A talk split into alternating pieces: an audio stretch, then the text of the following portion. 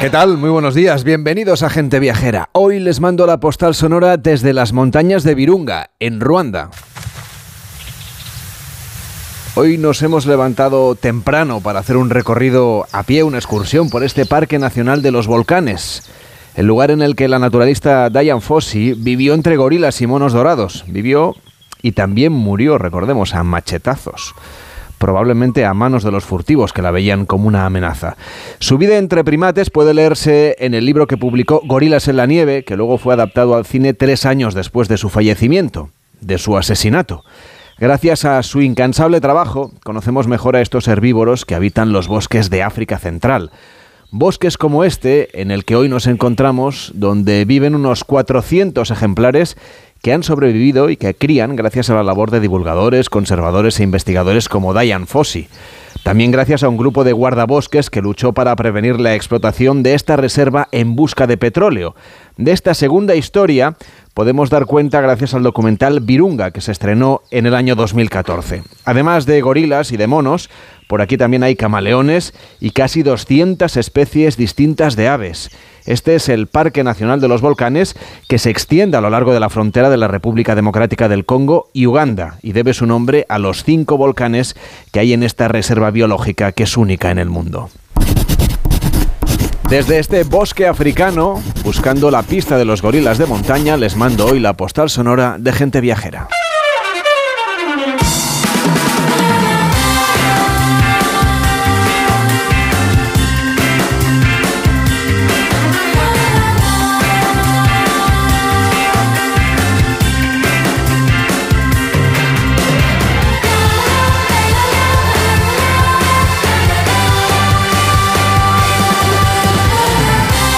12 y 7, las 11 y 7 en Canarias con Víctor Herranz. ¿Qué tal, Víctor? ¿Cómo estás? Buenos días. Muy buenos días, Carles. Oye, tienes deberes que hay oyentes que nos han pedido destinos a la carta, algunos de los que conoces tú bien como Venecia. Hoy les vamos a dar respuesta en el 699 464666 699 464666 el WhatsApp de gente viajera para una oyente que nos pedía una recomendación sobre Venecia y que vamos a escuchar ahora mismo. Hola, buenas tardes. Quería pediros información acerca de Venecia, especialmente de aquellas personas que la hayan visitado en este mes de febrero. Me voy la semana que viene y tengo pensado ya más o menos lo que los palacios y los museos que quiero visitar, pero bueno, siempre vendría bien algún consejillo. Muchísimas gracias. ¿Y qué consejo le darías, Víctor? Pues yo le diría que se fuera a descubrir Venecia andando sin ruta. Simplemente lo que es eh, caminar por las calles, por cuál le, cuál le inspire más, que vaya cogiendo un callejón, otro callejón y que descubra la ciudad un poco así de sorpresa. Y luego pues que vaya de Bacari, que son los típicos bares de Venecia para tomar un vino blanco y los chiquetti, que son las tapas, que no las llame tapas, las llame chiquetti. Y bueno, pues le recomendaría por ejemplo el Bacaretto d'Alelle, que es un sitio mítico de los estudiantes y, un sitio muy muy muy muy típico de Venecia. Pues ya tiene esta recomendación a través de esta petición que nos ha llegado al 699 464666 y de Italia, de Venecia, no vamos a dejar el país porque nos vamos a ir a Cerdeña, un lugar que tú también conoces, Víctor. Otro paraíso, sobre todo la parte del norte de la Costa Esmeralda, Portocervo, Olbia, la Magdalena, es un paraíso.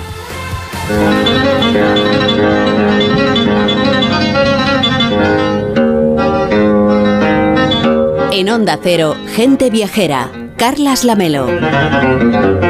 Pues esta es una de las islas del Mediterráneo menos conocidas por los viajeros españoles. Nos acercamos hasta la isla italiana de Cerdeña, que sin duda merece un buen viaje. Una isla que además estuvo con stand propio y diferenciado en la última edición de Fitur. Por allí estuvo también Enrique Domínguez Uceta. Hola Enrique, ¿cómo estás? Buenos días.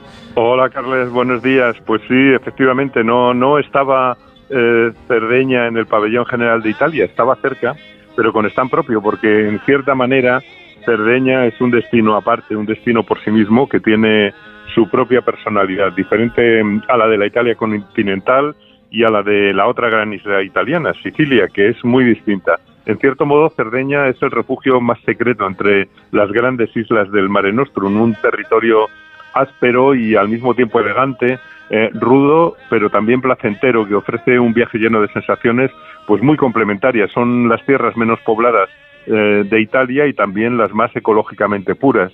Tienen playas y calas bañadas por aguas de color turquesa junto a bellas ciudades medievales y barrocas.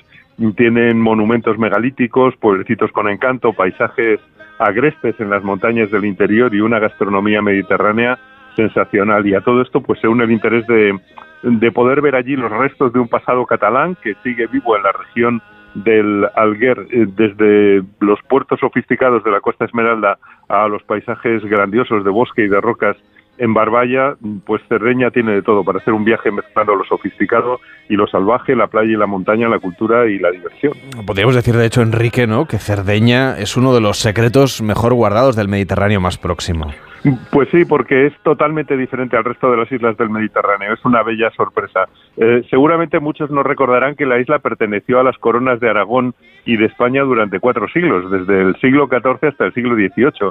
Y para percibir ese pasado que empezó cuando la corona de Aragón conquistó la, la, isla, que fue entre 1323 y 1326, pues hay que ir a la ciudad de Alguero con su aspecto medieval, con sus murallas, sin edificios altos, salvo un hotel, precisamente el Hotel Cataluña, que se levanta sobre el caserío con vistas estupendas sobre el puerto, sobre el casco histórico y el paseo entre las murallas y el puerto. Desde el hotel hay un corto paseo hasta hasta el Carrer Mayor y la catedral de estilo gótico catalán. Los nombres de las calles están en alguerés, que es un dialecto del catalán que aún se usa, y las comidas y las costumbres pues vienen del tiempo en que la ciudad era capital de la isla bajo la dominación de la corona de Aragón. Aún conserva el hermoso casco viejo dentro del recinto fortificado, junto al puerto y, la verdad es que la ciudad respira una, yo diría que una alegre calma mediterránea. Hay un aire que resulta familiar eh, en una, a los españoles en una hermosa ciudad hecha para pasear por el casco viejo y al borde del mar. Y luego, más allá del, del puerto y de los muelles de yates, pues empiezan las estupendas playas de arena que tienen la mejor puesta de sol de la isla y yo creo que además están muy animadas con, gente bebiendo y bailando cuando ya ha caído el sol durante el verano. Alguero es la capital de la Costa del Coral y puede ser, yo creo que el punto de partida para descubrir las mil caras de una de una isla pues verdaderamente interesante. Aún se habla un dialecto catalán, los rótulos de las calles son bilingües y como capital de la Costa del Coral, pues yo creo que es el mejor sitio para comprar artesanía y para comprar eh, réplicas de, de, joyas sardas. La verdad es que está muy, muy bien. Oye, la más conocida de todas es la Costa Esmeralda, que es la que además frecuentan los más ricos y los famosos de Italia. Bueno, sí, Cerdeña es eh, refinada y elegante en la costa Esmeralda, mm, donde siempre ha veraneado Berlusconi y sus amigos financieros. Pero bueno, esa costa fue comprada, fíjate, por el Laga Khan a los pastores en los años 60 del siglo pasado para convertirla en la más sofisticada de Italia. Solamente andaban por allí pues las ovejas y, las cabras y ahora pues ya ves, eh, ha cambiado por completo de cara. Las mansiones eh, rodean la ensenada, por ejemplo, de Portochervo, que yo creo es la, más famosa donde atracan yaques y, veleros de, de, la jet set italiana. Y las terrazas del puerto pues reúnen a los ricos que llenan esa costa esmeralda, aunque a muy pocos kilómetros en el interior de Cerdeña hay pastores que todavía viven en cabañas de piedra y que prácticamente no conocen el mar. Eh, Porto Cervo está en el noreste de la isla, está mirando a la península de Italia y si vuelas al aeropuerto de Olbia, pues enseguida puedes estar ya recorriendo esas calas de aguas del color del paraíso que apenas tienen arena, pero que la verdad es que el espectáculo de roca y de mar es realmente fascinante en lugares como Cala di Volpe y Porto Cervo. Se puede hacer un paseo arqueológico, también se puede cruzar a la isla eh, de la Magdalena y probar una buena sopa di pesce y, ya, bueno, una sopa de pescado, claro, y ya seguir en coche por la costa norte hasta llegar a Santa Teresa de Galura, eh, que está asomada al estrecho de Bonifacio, que, separa la isla eh, de Cerdeña de la isla francesa de Córcega. nos puede parecer sorprendente eso que has contado, que hay gente que vive en el interior de la isla, pese a vivir en una isla que no conozca el mar, ¿no? Porque siempre asociamos, obviamente, las islas a las costas, pero es curioso lo que nos comentabas, ¿no? Córcega y Cerdeña están geográficamente muy cerca, sobre el mapa, mm, vamos, cualquiera podría pensar que son del mismo país, y sin embargo son islas muy, muy distintas y cada una de, de, su país, una francesa, la otra italiana. Sí, sí, no tiene nada que ver. Efectivamente, Córcega francesa, Cerdeña italiana, eh, Córcega es muy accidentada, Cerdeña, sin embargo, es más fácil de recorrer porque tiene buena parte que es llana y relajada. Eh, son muy diferentes en paisajes. Son dos viajes distintos. Otro día, si quieres, hablamos de Córcega, pero mm, desde Santa Teresa de Galura se ve Bonifacio en el sur de Córcega, que es también una ciudad maravillosa. Están separadas solamente por 11 kilómetros de anchura del estrecho, que, que bueno, convencionalmente se considera eh, la frontera entre el mar Tirreno y el mar Mediterráneo occidental. Y desde allí, bueno, pues ya puedes seguir a Castelsardo, que es muy popular y típica también, quizá el lugar más bello de toda la costa norte, que en general tiene gigantescas playas casi desiertas hasta las que llegan los pinos, la verdad es que en unos paisajes eh, sumamente agradables. En realidad la isla de Córcega, para los oyentes eh, que quieran hacerse un primer viaje, es una isla bastante salvaje, no está tan volcada además en el turismo como ha ocurrido en otras islas del Mediterráneo. Sí, yo creo que es uno de sus grandes atractivos, que proporciona experiencias genuinas fuera de las grandes ciudades. En la costa oeste mm, tienen unos atardeceres maravillosos porque hacen que brillen con sus mil colores las casas de pescadores de sitios tan bonitos como Bosa o las columnas romanas frente al mar cerca de Orístano o Cerdeña es también un paraíso ecológico que ha conservado un entorno natural único. Muchas, muchas aves pasan el invierno en las marismas de la costa sureste que acogen flamencos, cormoranes y garzas reales junto a playas casi desiertas como las de la Costa Verde que llaman al sur de Marina eh, de Arbus. Son playas de difícil acceso pero de belleza espectacular y donde uno puede estar casi solo. Y en el, viaje, en el, en el viaje la verdad es que siempre ves eh, eh, por el paisaje rebaños de ovejas blancas. Hay tres por cada sardo, por cada habitante de Cerdeña, aunque hay una cosa todavía más típica de Cerdeña, que son los nuragas, unas fortificaciones megalíticas de grandes piedras que son como castillos o torres un poco cónicas muy antiguos, algunas son de 3.500 años de Cristo, es decir, de hace casi seis milenios y están siempre en sitios elevados. Hay 8.000 en la isla y la verdad es que se ven por todas partes. Eh, para que los oyentes se hagan una idea, los nuragas se parecen bastante a los talayots de las Islas Baleares, a esas construcciones de grandes piedras que podemos ver en Mallorca y sobre todo en Menorca. Bueno, son, son de la misma familia de construcciones con pesadas piedras apoyadas unas en otras, pero estas mm, son más monumentales, son más altas y, complejas, ya digo, son casi como castillos. Y también son típicas de la isla de Cerdeña las iglesias románicas con bandas horizontales blancas y negras, que son de influencia pisana, son muy, muy bonitas. Y mm, aunque a mí realmente lo que me encantó fue el fuerte carácter del interior de la isla, de las montañas de Barballa, donde permanece una Cerdeña pues ancestral de pastores, eh, como digo, viviendo en cabañas, la verdad es que cada vez son menos, pero bueno, durante temporadas todavía lo hacen haciendo queso y cuidando los rebaños. Y, la verdad es que esos espectaculares bosques de montaña del interior aparte de guardar una flora y una fauna autóctona y ser estupendos para el senderismo, pues también conservan tradiciones y fiestas muy espectaculares de los pastores que habitan los valles cercanos a, a Nuoro, que es la capital de este, de este mundo interior eh, casi intacto y que por otra parte es un maravilloso refugio de artistas que parece que cuando buscan una relación directa con la naturaleza, pues se van a, estos lugares auténticos como este Nuoro en el interior, que yo creo que gracias a la presencia de artistas también eh, tiene una, una bella concentración de, de, museos en una población que es pequeña pero que está llena de interés. Enrique, y deberíamos también visitar la capital de la isla, que es Cagliari, que está totalmente al sur para que la gente lo busque en el mapa. Sí, sí, está en el, en el puro sur, mirando a Túnez, mirando al sur. Eh, y la verdad es que Túnez no está tan lejos porque está como a unos 200 kilómetros, yo creo. Y es una ciudad muy interesante, Cagliari, que tiene palacios españoles y edificios de un barroco esplendoroso en la ciudad alta, la ciudad antigua, desde donde se domina un paisaje en el que el mar va jugando con la costa en albuferas, en playas, en marismas. Eh, es muy bonito. Desde el Bastione eh, San Remy hay, hay unas vistas preciosas sobre el Golfo, sobre el casco viejo y se ve desde allí arriba también la animación del puerto, que está, eh, la verdad es que con mucha, con mucha vida nocturna. En Cagliari se encuentran mm, platos locales también curiosos porque se nota la cercanía de África en, en, que es habitual comer cuscús o tomar el atún de almadraba que circula por el Mediterráneo pasando por esos estrechos de, del Mediterráneo del Sur y cerca del puerto, por ejemplo, pues vale la pena comer o cenar en, en un sitio que se llama Gennargentu, es una tractoría de cocina típica sarda con platos deliciosos como la frégula con, con almejas, una pasta específica de, de, allí, de Cerdeña, o la lubina a la bernacha, o los asados de cordero y de lechón que hacen por encargo y que son también muy tradicionales.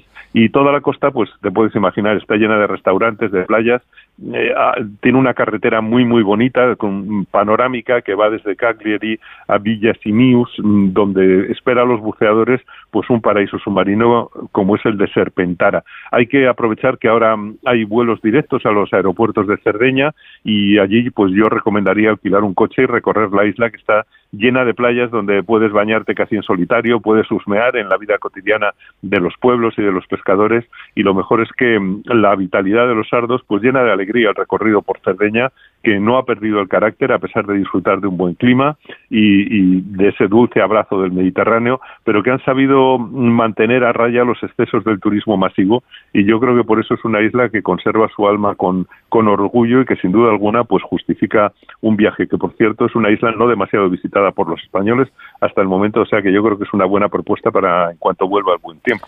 Una tentación viajera la que nos trae hoy Enrique Domínguez Uceta, que además es cercana y un lugar al que, bueno, si uno ha ido tiene que volver y si uno no ha ido nunca, pues es que está aquí al lado. Gracias Enrique, hasta, hasta la semana que viene, que vaya bien. Y feliz semana para todos, Carlas.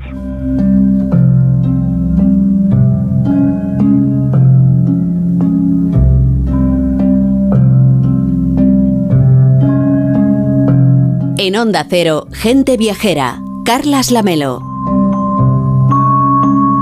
Si anoche fue la gran noche del cine español con los premios Goya, ya hay que empezar a pensar en los premios Oscar. La película Almas en pena de Inisherin es una de las favoritas de los Oscars de este año. Ha sido rodada en la conocida como Ruta Costera del Atlántico en Irlanda, en concreto en la isla de Achill, entre otros lugares, con Colin Farrell, con Brendan Gleeson y con Kerry Condon. A ver, si te he hecho algo, Dime lo que te he hecho. Y si te he dicho algo, quizá algo que he dicho borracho y lo he olvidado, aunque no creo que haya dicho algo borracho y lo haya olvidado. Pero si es así, dime qué ha sido y te pediré perdón por eso, Colm. Eh, con toda mi alma te pediré perdón. Solo eh, te pido que dejes de comportarte como un crío enfurruñado. Es que no me has dicho nada.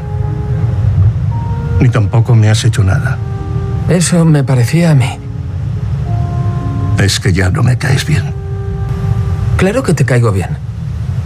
Ya no. Pero Irlanda es escenario de otras muchas producciones. En breve veremos Dragones y mazmorras o Vikingos, también rodadas en Irlanda. Soraya Gabriel es portavoz de Turismo de Irlanda en nuestro país. ¿Qué tal? Muy buenos días. Hola, buenos días, Carles. ¿Qué tal? Inisherin es en realidad un escenario ficticio sobre los mapas, porque no existe con ese nombre, pero los paisajes que vemos en la película sí que existen. ¿Qué zona de Irlanda vamos a poder ver o dónde se ha rodado esta película? Em, la, película Almas en Pena de Inisherin, efectivamente, como comentas, eh, está rodada eh, en, diversas localizaciones y es una isla ficticia. La isla de Inisherin no existe. las, localizaciones se encuentran en la isla de Akil, como, has comentado al principio, que está en el condado de, de Mayo, y también en la, isla de Inismore, que es la isla más, eh, la isla principal del, archipiélago de, de, la Saran, en el, en el condado de Galway. Entonces, bueno, ha sido una, digamos, una combinación de, localizaciones en las, en las dos islas. Eh, ambas se encuentran en el oeste de Irlanda, ¿no? en esa Irlanda pues tradicional, muy virgen, eh, con impresionantes playas que, como bien has mencionado, forman parte de la ruta costera del Atlántico que es una ruta costera de una carretera ¿no? Eh, larguísima de más de 2.500 kilómetros que recorre todo el, oeste de Irlanda. Y, bueno, pues estas dos islas son algunos de los, enclaves principales y algunos de los, de los lugares con, con mucho sabor irlandés y, ese sabor tradicional ¿no? de, que, hablábamos al principio. También mm, yo creo que es, interesante mencionar que estas dos islas forman parte de, de una zona de Irlanda que se se conoce como eh, Gaeltacht, eh, seguro que no lo estoy pronunciando bien porque es una, una palabra gaélica, pero es esa zona de Irlanda donde, donde se habla mayoritariamente gaélico, o bueno, quizá no mayoritariamente, pero, pero forma parte del, de la vida cotidiana, ¿no? Eh, la lengua gaélica, y, goza de, un, de, una protección especial este idioma.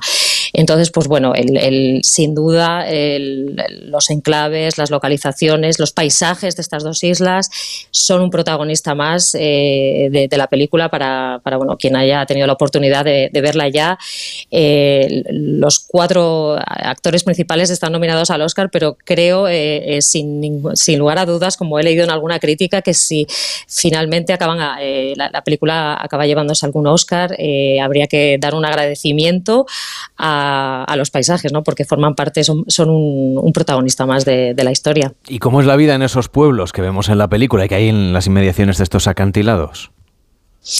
Eh, bueno, pues eh, eh, otro dato quizá también interesante es contar que, que, mm, estas islas, bueno, en concreto la, isla de Inismore es una isla que, le, que al, al mm, realizador de, la cinta, le, a Martin McDonald, ya estaba muy familiarizado con ella porque aunque él es anglo-irlandés, es nacido en Londres, pero sus padres eran irlandeses y él viajaba muy a menudo al condado de, Galway en su infancia. Entonces, digamos que tenía un, un vínculo sentimental eh, con, esa zona de Irlanda. Eh, como he comentado, pues es, una zona eh, bueno, pues fuera de las rutas turísticas, es una, es, una, zona de, bueno, pues de, gran tradición, de donde está muy, muy arraigada la, vida campesina, la vida sencilla de, los habitantes. Y, el, realizador, el director de, la cinta, pues eh, incluso ha dicho en diversas ocasiones que uno de los objetivos que le movió a hacer eh, eh, esta, película era que quería mostrar, quería capturar la, belleza de esta, de esta parte de Irlanda a la que él se siente pues, pues muy, muy vinculado. ¿no? Eh, como decía, son dos islas distintas. Están, eh, las separan una distancia de aproximadamente 150 kilómetros. Están en dos condados mm, eh, distintos. Irismore, por un lado, que es la, mayor de las islas de Arán, es una, bueno, pues una isla muy pequeña, tiene apenas 31 kilómetros 31 kilómetros cuadrados. Es, em, está cubierta en gran medida de piedra, de piedra caliza, pero cuenta con una, mm, bueno, pues con decenas de monumentos cristianos, precristianos y, celtas, porque eh, la, isla ha estado poblada durante más de, de 3.000 años es, patrimonio nacional irlandés. Así que, ¿esto qué significa? Pues que mm, el equipo que, se trasladó al, rodaje se tuvo que traer los materiales de construcción en barco, tuvo que enumerar todas las piedras prehistóricas que, había para, que pudieran ser desplazadas de su lugar original eh, en el paisaje para poder recolocarlas al final del paisaje. La isla de Aquil, que es la otra isla, es una isla mm, ya más grande, eh, se, puede acceder por carretera, por, mm, por lo que no, digamos, no es un, una ubicación tan remota, eh, pero mantiene un poco también esa esencia ¿no? de, territorio local, de territorio gaélico.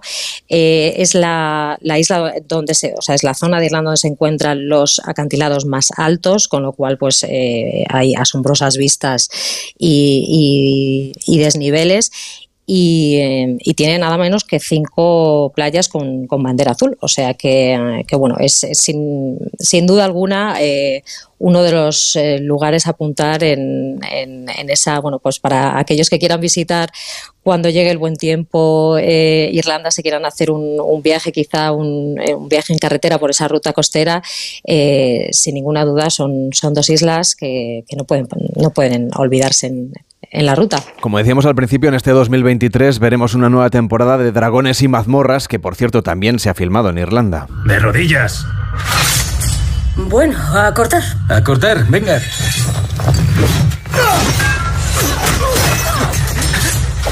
Soraya, ¿en qué lugares?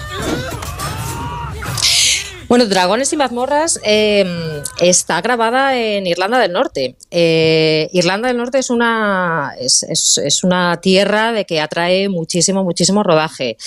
Eh, tenemos el caso más significativo que es el de Juego de Tronos, eh, como, bueno, pues como ya sabemos, porque es la. además Un, un, centro especializado ¿no? para los fans de la serie, para que puedan recorrer ese único estudio oficial donde poder ver los siete reinos.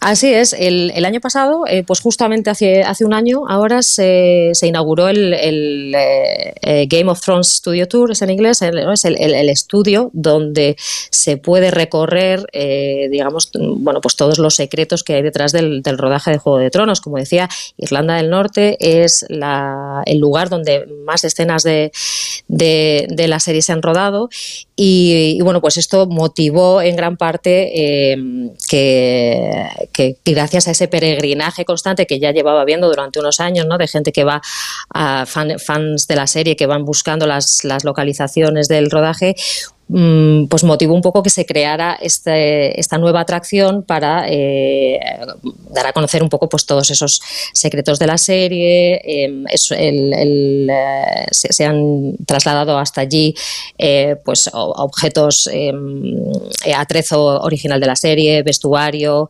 hay una parte de bueno, sets de rodaje que están idénticos tal cual. La verdad es que, se ha convertido eso en una, en una pieza importante del llamado turismo de, pantalla que, tanto estamos oyendo últimamente, ¿no? que es tendencia, eh, parece ser en este 2023. Y, como comentabas, eh, Carles, pues Dragones y mazmorras es una de esas series que va a marcar también seguramente un hito este año, que se, estrena en, marzo, eh, pero tenemos otras... otras producciones, ¿no? Oye, tengo por aquí apuntado que llega también la tercera temporada de Vikings Valhalla. Siempre estarás en mi corazón. Y tú en el mío.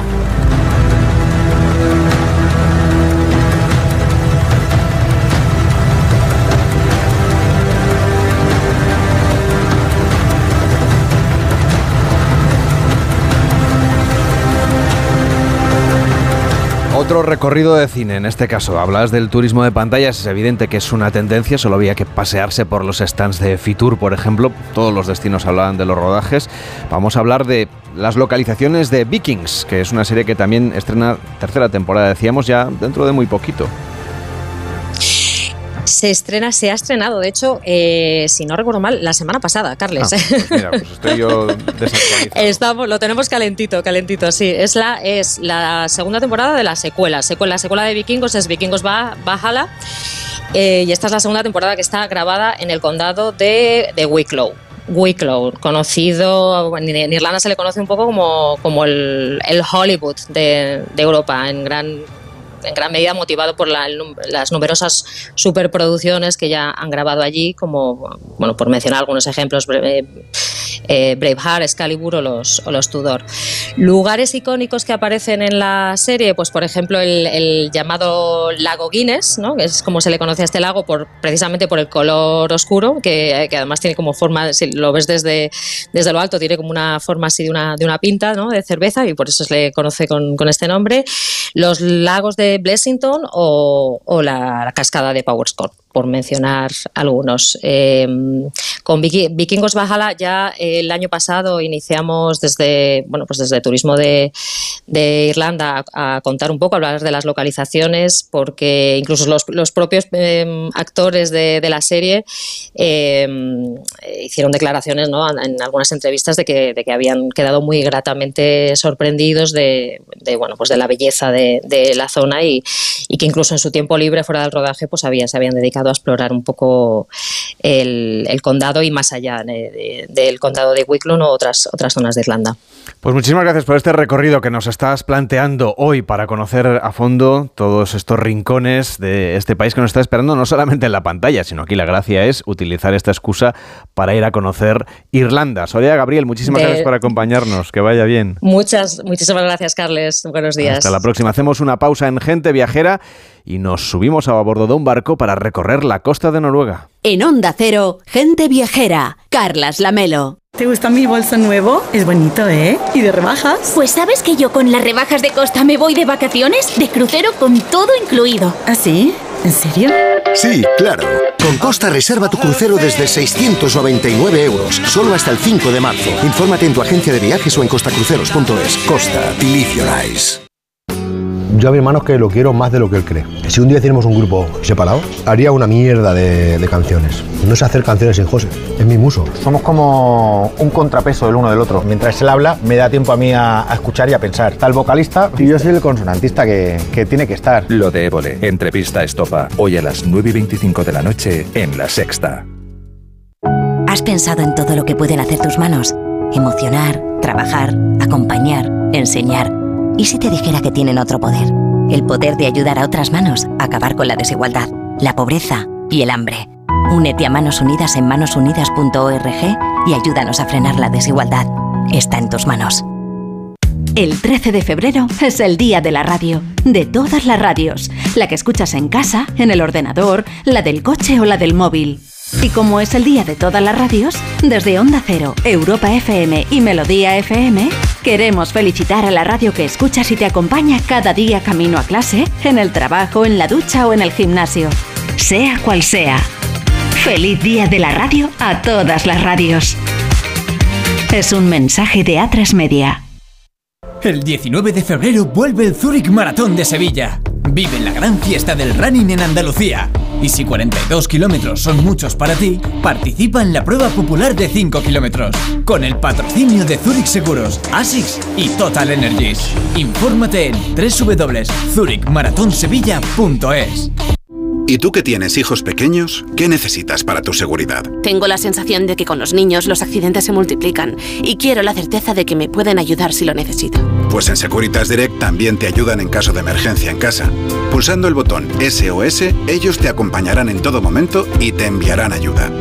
Y es que tú sabes lo que necesitas y ellos saben cómo protegerte.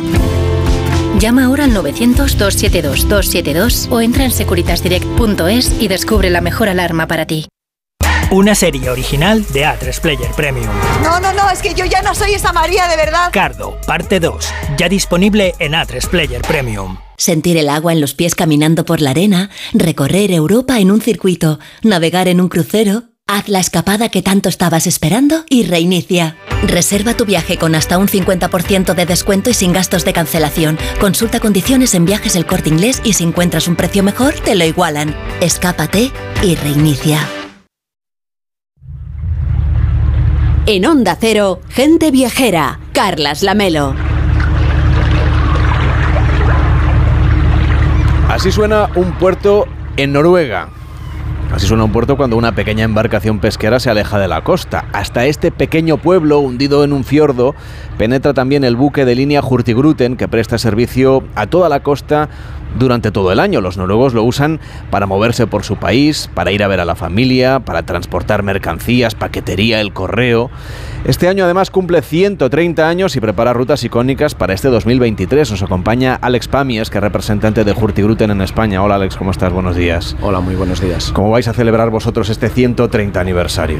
Pues uh, lo intentamos celebrar, uh, en este caso, ofreciendo dos rutas icónicas. Uh, hemos querido diferenciar un poco el producto.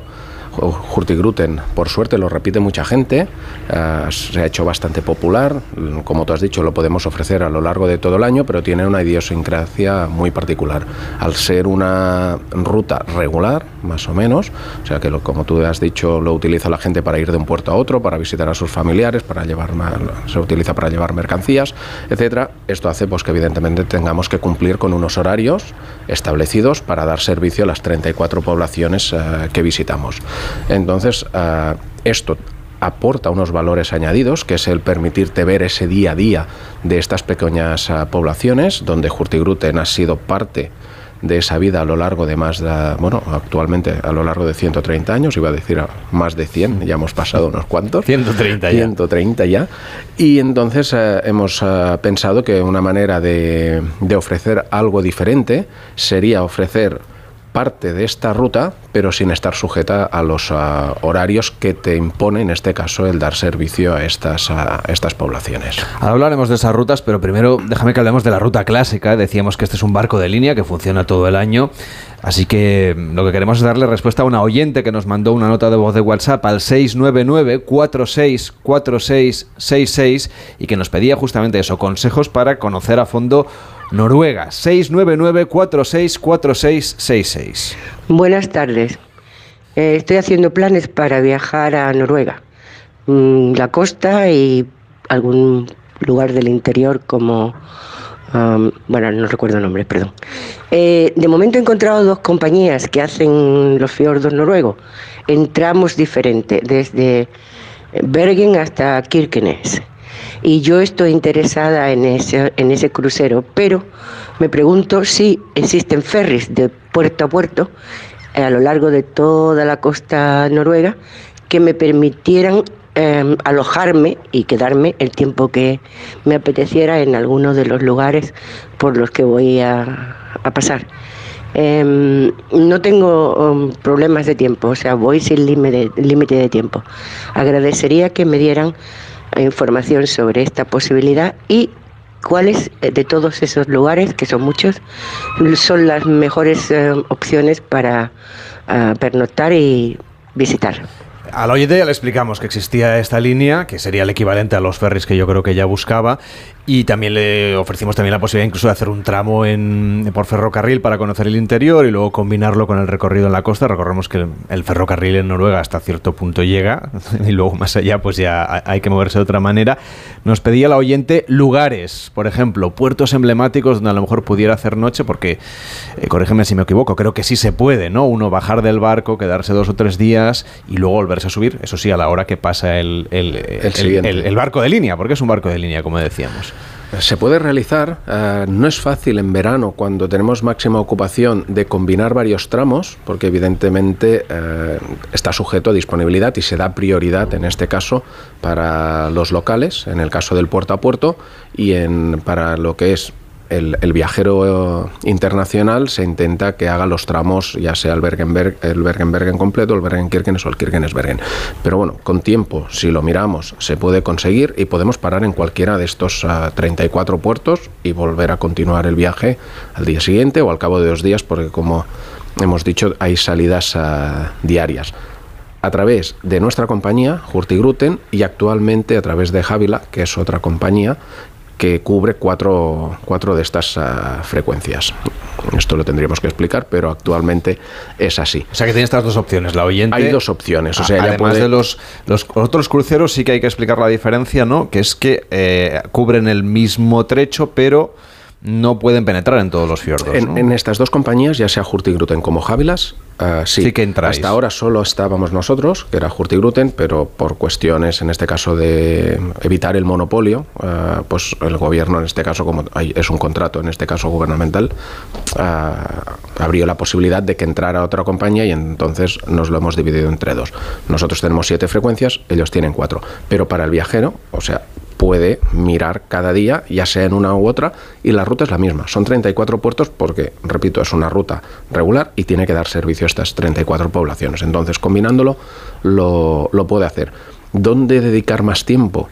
Mm, yo creo, aquí dependerá un poco de la época en que viaje, ¿no?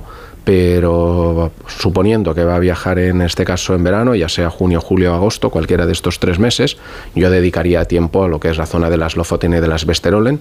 Es una zona espectacular a nivel eh, de poder hacer recorridos en coche, escénicos, pequeñas poblaciones eh, de pescadores, tiene trekkings que son eh, muy interesantes con una amplia diversidad de, intensidades, ya sea que quiera hacer un trekking más intenso o un trekking más ah, sencillo. Esta sería una buena parada de ruta y después continuar hasta la zona de Olesund, es una población entre Trondheim y Bergen, las otras ah, dos ciudades importantes costeras en esta zona, y desde Olesund aquí puede coger un coche y recorrer todo lo que es el uh, fiordo de Geiranger, la zona de, de Loen, el Sognefjord, llegar hasta Flam y penetrar a, Bergen. O sea que entonces el barco lo tendría que partir en dos, ah, en dos tramos. Pues aquí tienen los oyentes, ya saben, el 699-464666 para plantearnos destinos a la carta o dudas y nosotros buscamos respuesta. Alex Pamia, representante de Hurtigruten en España, gracias por acompañarnos y que vaya bien ese 130 aniversario. Hasta la próxima. Esperemos que sí.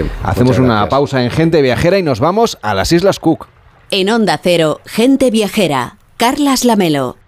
Existe el Día del Libro, el Día de los Enamorados y el sábado 18 en el Centro Comercial Torre Cárdenas de Almería se celebra el Día de las Mascotas.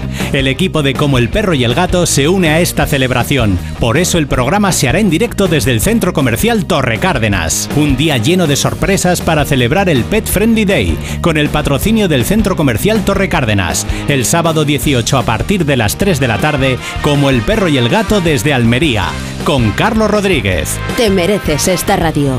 Onda Cero, tu radio. Miles de personas han perdido la vida por el terremoto en Turquía y Siria, y son millones las afectadas que han visto sus hogares destruidos en pleno invierno. Tu ayuda es vital ahora para salvar vidas. Con tu donación, las ONG que forman el comité de emergencia podrán proporcionar atención médica, refugio, comida y agua potable. Llama ahora al 900-595-216 y colabora. 900-595-216. Con las lentillas, el polvo, los ordenadores, notamos los ojos secos, nos pican. La solución es Devisión Lágrimas. Devisión alivia la irritación y sequedad ocular. Devisión Lágrimas. Este producto cumple con la normativa vigente de producto sanitario. Seguro que conoces algún caso de acoso en redes sociales, una noticia falsa que se hizo viral o has visto cómo los haters no paran de compartir mensajes de odio. Actúa. Ya es hora de darle la vuelta a esto y demostrar que nosotros también sabemos utilizar las redes sociales para el cambio. Elige uno de los temas, usa tu creatividad y haz un vídeo para redes sociales a tu manera. Regístrate en Efecto 1000 y sube tu vídeo. Nosotros ya formamos parte de la generación 1000. La generación que usa las redes sociales con cabeza. Últimas semanas. Un hombro puede llevar pesadas cargas, celebrar triunfos y apoyar grandes causas. Y una mano amiga sobre tu hombro puede librarte de cualquier pesar. Tú puedes ser el hombro en el que se apoyan las personas con problemas de salud mental. Entra y colabora en fundacionmanantial.org. Fundación Manantial, tendiendo puentes, derribando muros. ¿Te gusta mi bolso nuevo? Es bonito, ¿eh? ¿Y de rebajas? Pues sabes que yo con las rebajas de Costa me voy de vacaciones, de crucero con todo incluido. ¿Ah, sí? ¿En serio? Sí, claro. Con Costa reserva tu crucero desde 699 euros, solo hasta el 5 de marzo. Infórmate en tu agencia de viajes o en costacruceros.es. Costa, believe your eyes. En Onda Cero, gente viajera. Carlas Lamelo. Nos vamos ahora a los mares del sur, a conocer la Polinesia neozelandesa. Les proponemos un viaje a las Islas Cook, Víctor. Hombre, desde luego es uno de los sitios ideales para, para, navegar, para descansar, para disfrutar de un tiempo de relax, todo un tesoro para, para poder degustar. Vamos, que, te, que, te, irías para allá. Pero vamos, de cabeza. ahora mismo. Nick Constantini, representante de la Oficina de Turismo de las Islas Cook para el sur de Europa. ¿Cómo estás? Buenos días. Buenos días, gracias, encantado. ¿Qué es lo que hacen los viajeros cuando llegan a un lugar tan remoto desde España? Es Polinesia, es una, un destino polinesiano, no es Polinesia en el corazón de la Polinesia. Hay 15 islas, las dos principales es Rarotonga, una isla volcánica, y la muy hermosa Aitutaki, que es un atolón, se dice, con la laguna más linda del mundo. Y vale la pena hacer todas las horas de vuelo desde Estados Unidos o la Australia, Nueva Zelanda y Tahiti. Se puede llegar a estos lugares y hay muchas cosas que se pueden hacer, no solo mar y playa. Claro, es que además para los australianos y neozelandeses que ya viven en un paraíso donde se van ellos de vacaciones, es aquí, a estas Islas Cook. Pero ¿cuál es la mejor época para visitarlas? Todo el año, porque hace bastante calor todo el año. La temporada que e-, ellos llaman eh, el verano es durante desde diciembre por marzo donde hay posibilidad de lluvia, pero más horas de sol y hace mucho calor, hay los flores, la temporada de los flores ¿no? y de la fruta y muchos colores. Eh, durante la temporada desde junio y septiembre, que es mm, más seca, el periodo más frío, pero temperatura media de 25-26 grados, cuando a Madrid hay 45 es, y eso es ideal y por la noche la temperatura puede ser sui 20 grados. ¿Y cómo se formaron estas islas, Nick? Descubiertas, uh, los primeros uh, fueron los españoles, Pedro Fernández de, eh, eh, de, de Quiros mm, y Álvaro de Mendaña en el uh, 1606.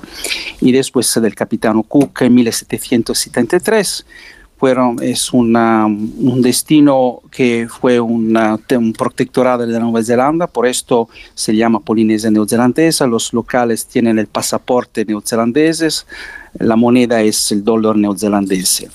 Y nada, es, es importante la diferencia con estos destinos con otros destinos en el Pacífico, que cuando se llega en Rarotonga, la isla principal, en 20 minutos uh, uno tiene uh, las piernas en el agua.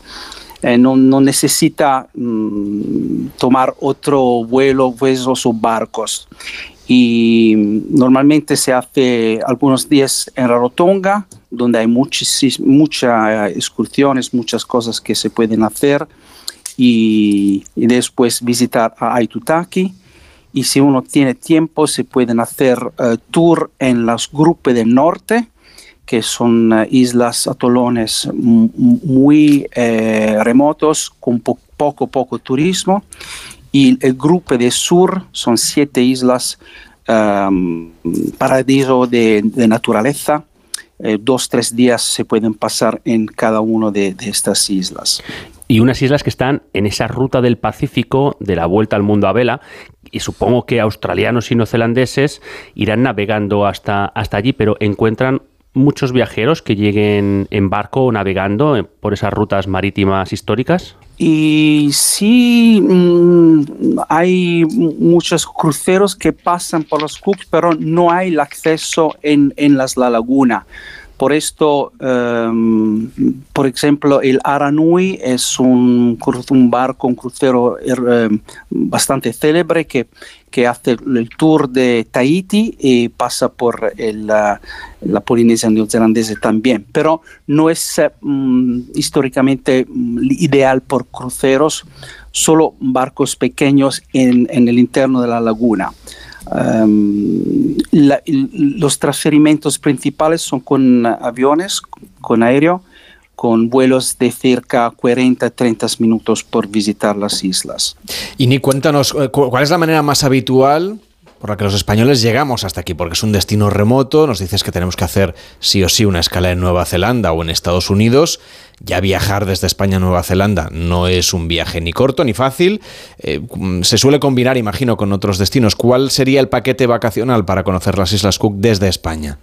Claro, claro. Eh, pero es mm, bastante fácil porque hay vuelos eh, directos por eh, la, costa oeste de Estados Unidos. San Francisco y Los Ángeles son paradas importantes. Y después de esto se puede hacer un, vuelo por Honolulu o vía Papete. Se llega en las Islas Cook con 8 o 9 horas de vuelo y se puede hacer el triángulo de la Polinesia um, Hawaii, Islas Cook y eh, Tahiti. Esto es una cosa muy eh, reciente que, se, que se, es un nuevo um, acceso a este triángulo de, de, Polinesia que se puede hacer.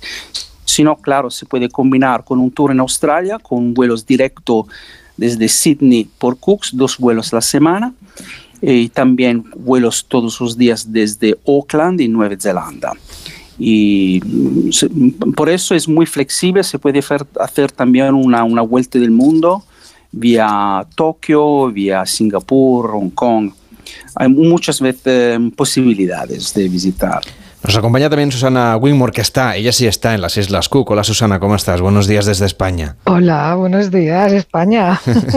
Susana Wingmore es, eh, es, una catalana que hace unos cuantos años que vive en las Islas Cook. Cuéntanos, ¿cómo llegaste hasta allí? Volando. Ya, me, refería no físicamente, sino en este caso, ¿qué es lo que te llevó en realidad? Es verdad que la pregunta está mal planteada. ¿Qué es lo que te llevó a ti a instalarte en las remotas Islas Cook?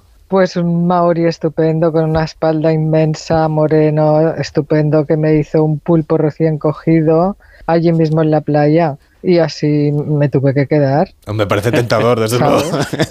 parece un buen motivo. Y, pero claro, para ¿conociste al, Maori fuera de, las Islas Cook o, ya fue cuando tú estabas allí de viaje? Yo ya estaba aquí.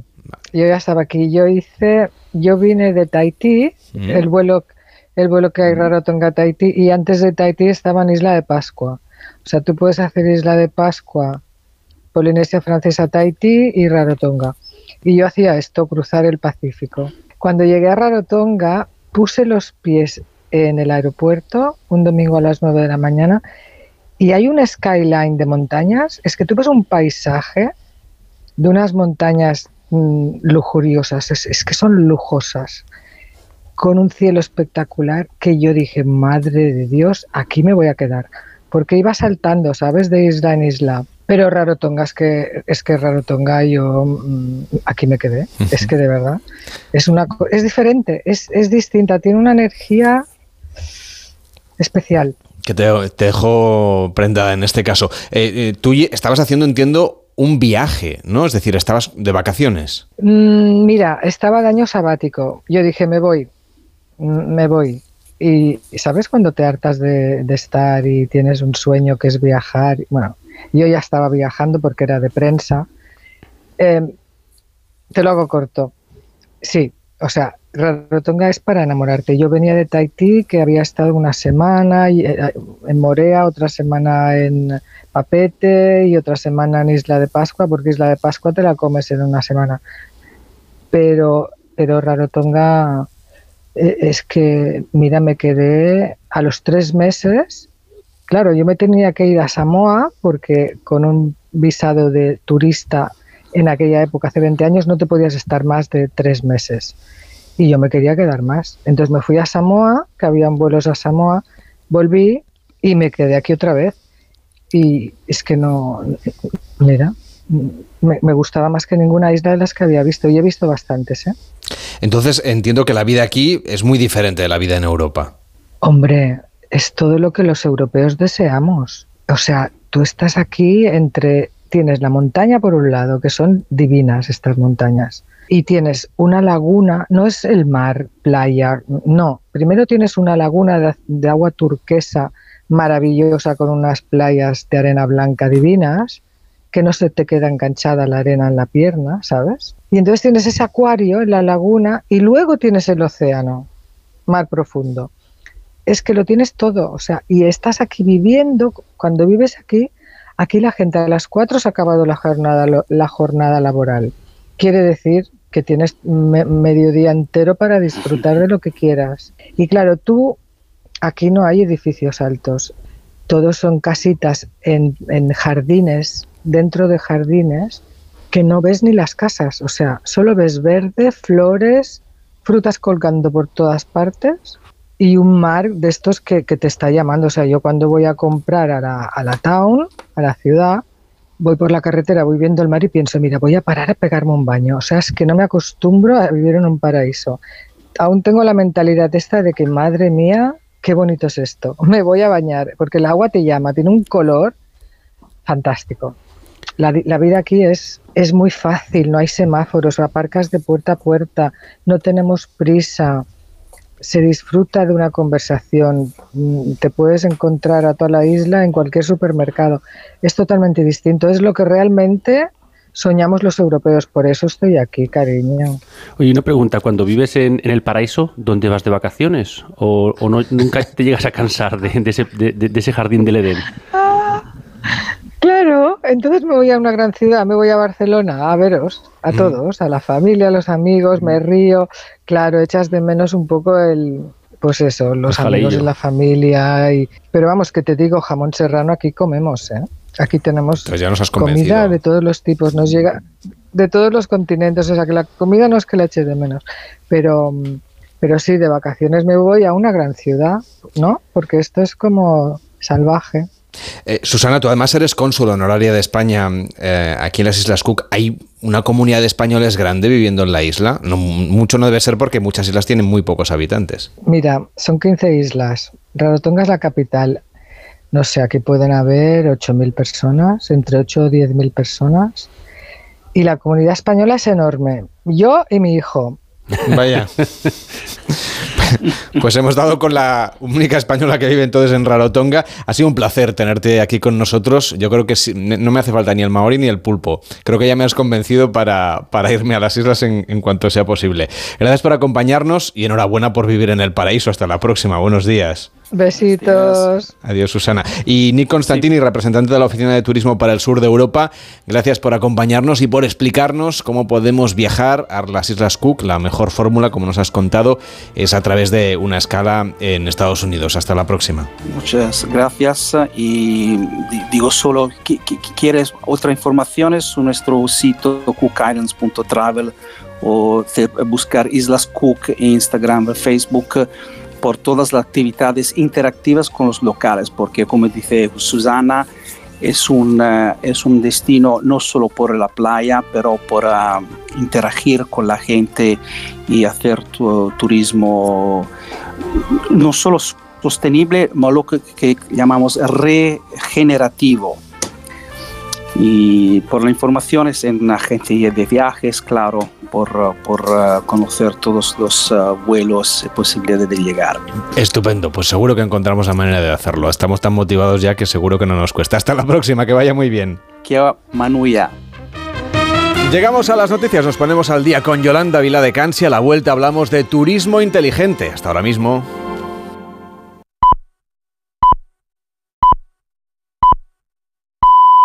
La una mediodía en Canarias.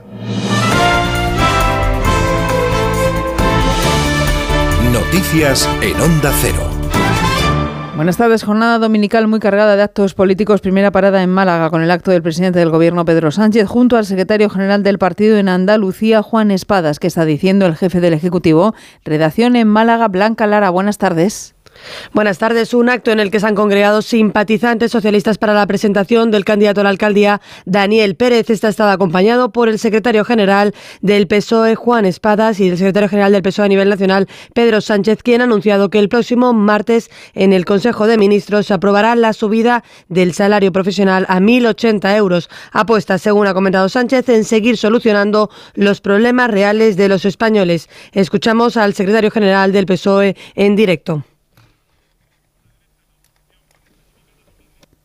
Vamos a ver si podemos escuchar esas palabras del secretario del presidente del gobierno, Pedro Sánchez, en directo. No es posible esa conexión. Nos vamos a ir a Sevilla en este punto donde los populares con su líder Núñez Feijóo a la cabeza en el acto de presentación de los candidatos a municipios de más de 20.000 habitantes de Andalucía, Sevilla, Jaime Castilla. El líder popular ha sido recibido entre aplausos aquí a la llegada a este hotel Barceló Renacimiento de la isla de la Cartuja de Sevilla. Lo ha hecho acompañado del presidente andaluz Juanma Moreno y del candidato popular a la alcaldía de Sevilla, José Luis Sanz, en un acto del PP para presentar hasta 77 candidatos a las elecciones municipales del próximo mes de mayo. El primero en intervenir ha sido el presidente del PP de Sevilla, Ricardo Sánchez, que ha dicho que se ve rodeado de los próximos alcaldes de los municipios y ha pedido a todos los candidatos salir a la calle a tomar el pulso. Ahora escuchamos sonido directo desde aquí, desde Sevilla. Secretario general del partido, que está haciendo un buen trabajo, está de estreno, pero lo tengo frito, lo tengo frito. Yo creo que... Esas son las palabras que nos llegan desde Sevilla de Juanma Moreno, del presidente de la Junta de Andalucía, donde volveremos a partir de las 2 de la tarde. Sigue en marcha ahora en Madrid la manifestación convocada por la plataforma Vecinas y Vecinos de los Barrios y Pueblos de Madrid en favor de la sanidad pública madrileña. Son cuatro columnas las que discurren por las calles de la capital para confluir en los próximos minutos en Cibeles, unidad móvil donde Cero en esa marcha con José Luis Pérez Vicens en la técnica y Marta Murueco. Poco a poco las cuatro columnas de manifestantes se van acercando a Cibeles. La plaza ya está cortada al tráfico y sigue recibiendo ciudadanos que apoyan a la sanidad pública. Carlos Santiago pertenece al comité de huelga. Es necesario, insiste, en invertir en la salud de cara al futuro evitar la fuga, la fuga, la fuga de profesionales que se está, se está, está ocurriendo continuamente. Eh, hay un millón, un millón de madrileños y madrileñas sin médico asignado, adultos y niños y un 20% de plazas de atención primaria descubiertas. Las columnas siguen avanzando y se espera que en una hora los manifestantes lleguen a esta plaza de Cibeles casi ya repleta de ciudadanos y donde se leerá el manifiesto a favor de la sanidad pública. Una manifestación en defensa de esa sanidad pública que critica el comportamiento del gobierno autonómico en esta materia, mientras la presidenta de la Comunidad de Madrid, Isabel Díaz Ayuso, insiste en que se trata de una manifestación política porque está apoyada por PSOE y Más Madrid. Se refiere así a Ayuso a los convocantes de esta marcha que dice no se manifiestan en otras situaciones. Luego, a la hora de ver las protestas, hay un sindicato, el sindicato ferroviario, que no ha dicho nada, o por lo menos creo, acerca de unos trenes que se han contratado que nunca van a poder llegar al norte, entre otras cosas porque no caben por los túneles por los que se supone que tendrían que transcurrir con movimientos feministas que no están diciendo absolutamente nada de, la ley del solo sí es sí. ¿Por qué la pancarta? Solo parece que es para unos. Manifestaciones que se repiten en Burgos y en Santiago de Compostela. Hasta allí nos vamos con nuestro compañero Ramón Castro. Buenas tardes. Buenas tardes. Miles de personas recorren las calles de Santiago hacia la Plaza del Obradoiro, donde terminará la manifestación convocada por la plataforma SO Sanidad Pública, conformada por colectivos sociales, sindicales y políticos, entre ellos los partidos de la oposición en Galicia, Bénega y PSDG PSOE. Una protesta contra los recortes, desmantelamiento y privatizaciones a los que la plataforma acusa al PP al frente de la Junta. Manuel Martín es el portavoz de la plataforma SOS Sanidad Pública. Queremos decir que esta movilización es la respuesta vista de la población gallega a una situación absolutamente insostenible e inaceptable. La atención primaria está sufriendo un proceso de desmantelamiento que está limitando el acceso de la población a los servicios sanitarios. Esta mañana el presidente de la Junta, Alfonso Rueda, mostró su absoluto respeto por los que piden mejoras de la sanidad, pero acusó a los partidos políticos de la oposición de pensar en las elecciones de mayo e intentar crispar. Deportes, David Camps. En apenas 55 minutos empieza el encuentro Getafe-Rayo Vallecano, el descenso y Europa en juego. Es penúltimo el Getafe, séptimo el Rayo a tres puntos del Atlético de Madrid, que a las cuatro y cuarto visita Vigo para medirse al Celta. A las seis y media Valladolid-Osasuna. A las 9 juega el líder el Barcelona en Villarreal, con 8 puntos más que el Real Madrid. El técnico del Barça, Xavi, alaba las virtudes de su rival de esta noche. Yo creo que tienen alternativas en el, juego, con la baja de, de, Gerard Moreno, pero yo creo que la filosofía de Setién es muy parecida a la nuestra. Él está a gusto con balón, teniendo la posesión, dominando el juego con el balón, y bueno, intentaremos que no estén, cómodos, ¿no? pero tengo muy, en muy buena consideración a, a Quique en este caso. El Real Madrid jugará el miércoles ante el Elche para cerrar la vigésimo primera jornada y lo hará después de conquistar su octavo título del Mundial de Clubes. El entrenador italiano Carlo Ancelotti elogia al brasileño Vinicius y a su equipo. Un equipo que ha empezado en septiembre del año pasado poco a poco, que ha llegado a ganar la Champions, que ha llegado a ganar el título de campeón del mundo y Vinicius ha seguido esta progresión lo está haciendo muy bien, estamos encantados con él, sobre todo porque vemos, sigue mejorando. Eh, evolvemos, el equipo y Vinicius vuelve a lo mismo, con la gana y la ilusión que este partido puede ser un nuevo impulso. Finalizados Sevilla 2, Mallorca 0, Valencia 1, Athletic de Bilbao 2 y Almería 2, Betis 3. Y en la Liga Endesa de Baloncesto, vigésima jornada en juego desde las 12 y media, Barcelona-Breogán 26-19, mediado el segundo cuarto. Por la tarde se juegan tres partidos, Valencia-Gran Canaria, Murcia-Real Madrid y Unicaja Basconia. Más noticias a las 2 de la tarde, Luna en Canarias, en una nueva edición de Noticias Fin de Semana con Juan Diego Guerrero y en nuestra página web ondacero.es. Se quedan con gente viajera y Carlas Lamelo. Síguenos por internet en ondacero.es.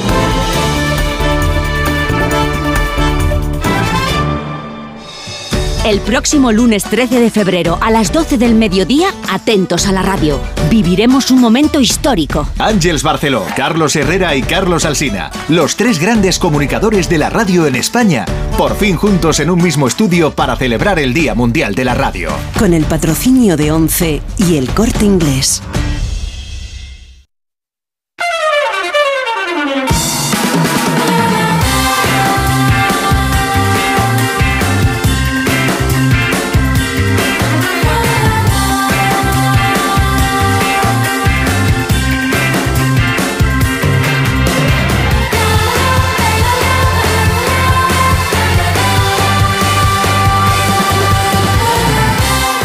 Cero, gente viajera, Carlas Lamelo. A la 1 y 7, las 12 y 7 en Canarias. Gente viajera cada fin de semana gracias a Fran Villar, a Nacho Arias y a Sergio García que están en el control de sonido en Madrid y Barcelona y Alejandra Carril y Víctor Herranz en la producción de Gente Viajera con un WhatsApp que es el 699-464666 para pedirnos destinos a la carta. 699-464666. Hola, buenos días. Tenemos previsto efectuar un viaje próximamente a San Sebastián. Será del 27 de febrero al 3 de marzo. Aparte de visitar San Sebastián, también nos gustará visitar Zarauz y Ondarribía. Entonces me gustaría, por favor, que me dierais alguna sugerencia y teniendo presente, nosotros viajamos en coche, de que nos gusta mucho oh, caminar y nos gusta mucho la naturaleza. Por si hay algún tipo de senderos eh, que se puedan efectuar, nos agradaría. Muchísimas gracias y aprovecho para felicitar por vuestro programa. Un abrazo. Más notas de voz que nos llegan. 699-464666. Muy buena gente viajera. Vamos a ver, estoy escribiendo una novela y un poco así atropellada. eh, y es un, es un road trip y los personajes ahora están en, en, en Salou. Entonces me gustaría a ver si me dais un enfoque de Salou eh, más allá del que se puede, se puede ver por los clichés y por el googleo al uso. Eh, a nivel arquitect- arquitectónico, que, que sé que, que, le dais un enfoque a través de vuestro arquitecto y gran viajero. Así que os lo agradecería. Salou.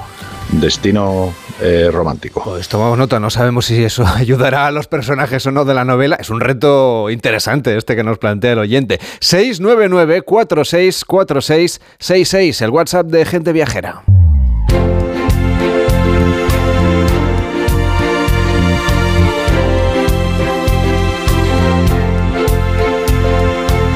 Hablamos del sector turístico que está en constante transformación. Los diferentes agentes que lo forman trabajan con el objetivo de que España siga siendo un referente turístico en todo el mundo es uno de los ejes desde los que trabajan en Segitur.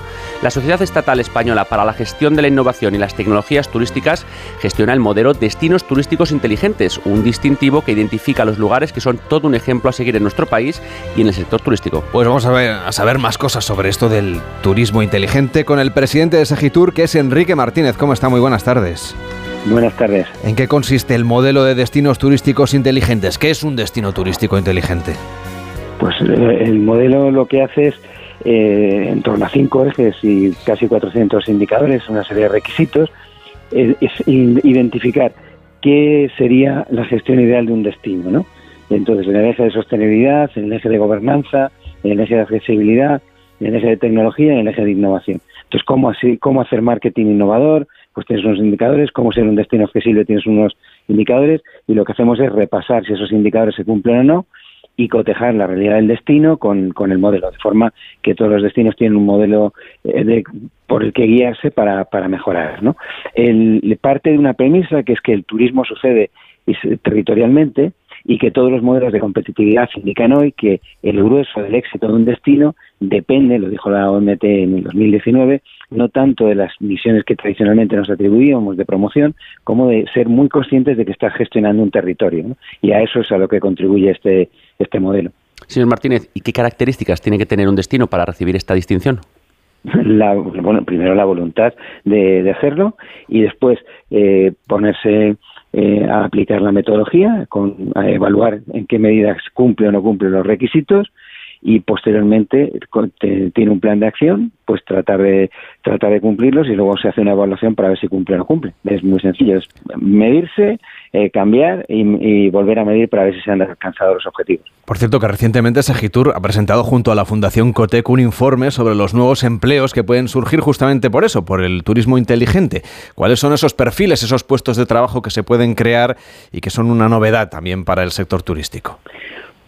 Perfiles lógicamente no tradicionales, por ejemplo, eh, todo lo que tiene que ver con el mundo de los datos, hacen falta especialistas que sepan qué, qué datos son relevantes para resolver los problemas públicos que se generan en el turismo, para tender y gestionar el Internet de las cosas que sea eh, de, buen de uso para, para, gestionar el turismo, las, las wifi en playas, en fin, un, sinnúmero de profesiones nuevas que, y de saberes más que de profesiones, porque muchas de las profesiones actuales ya los pueden los pueden eh, desempeñar.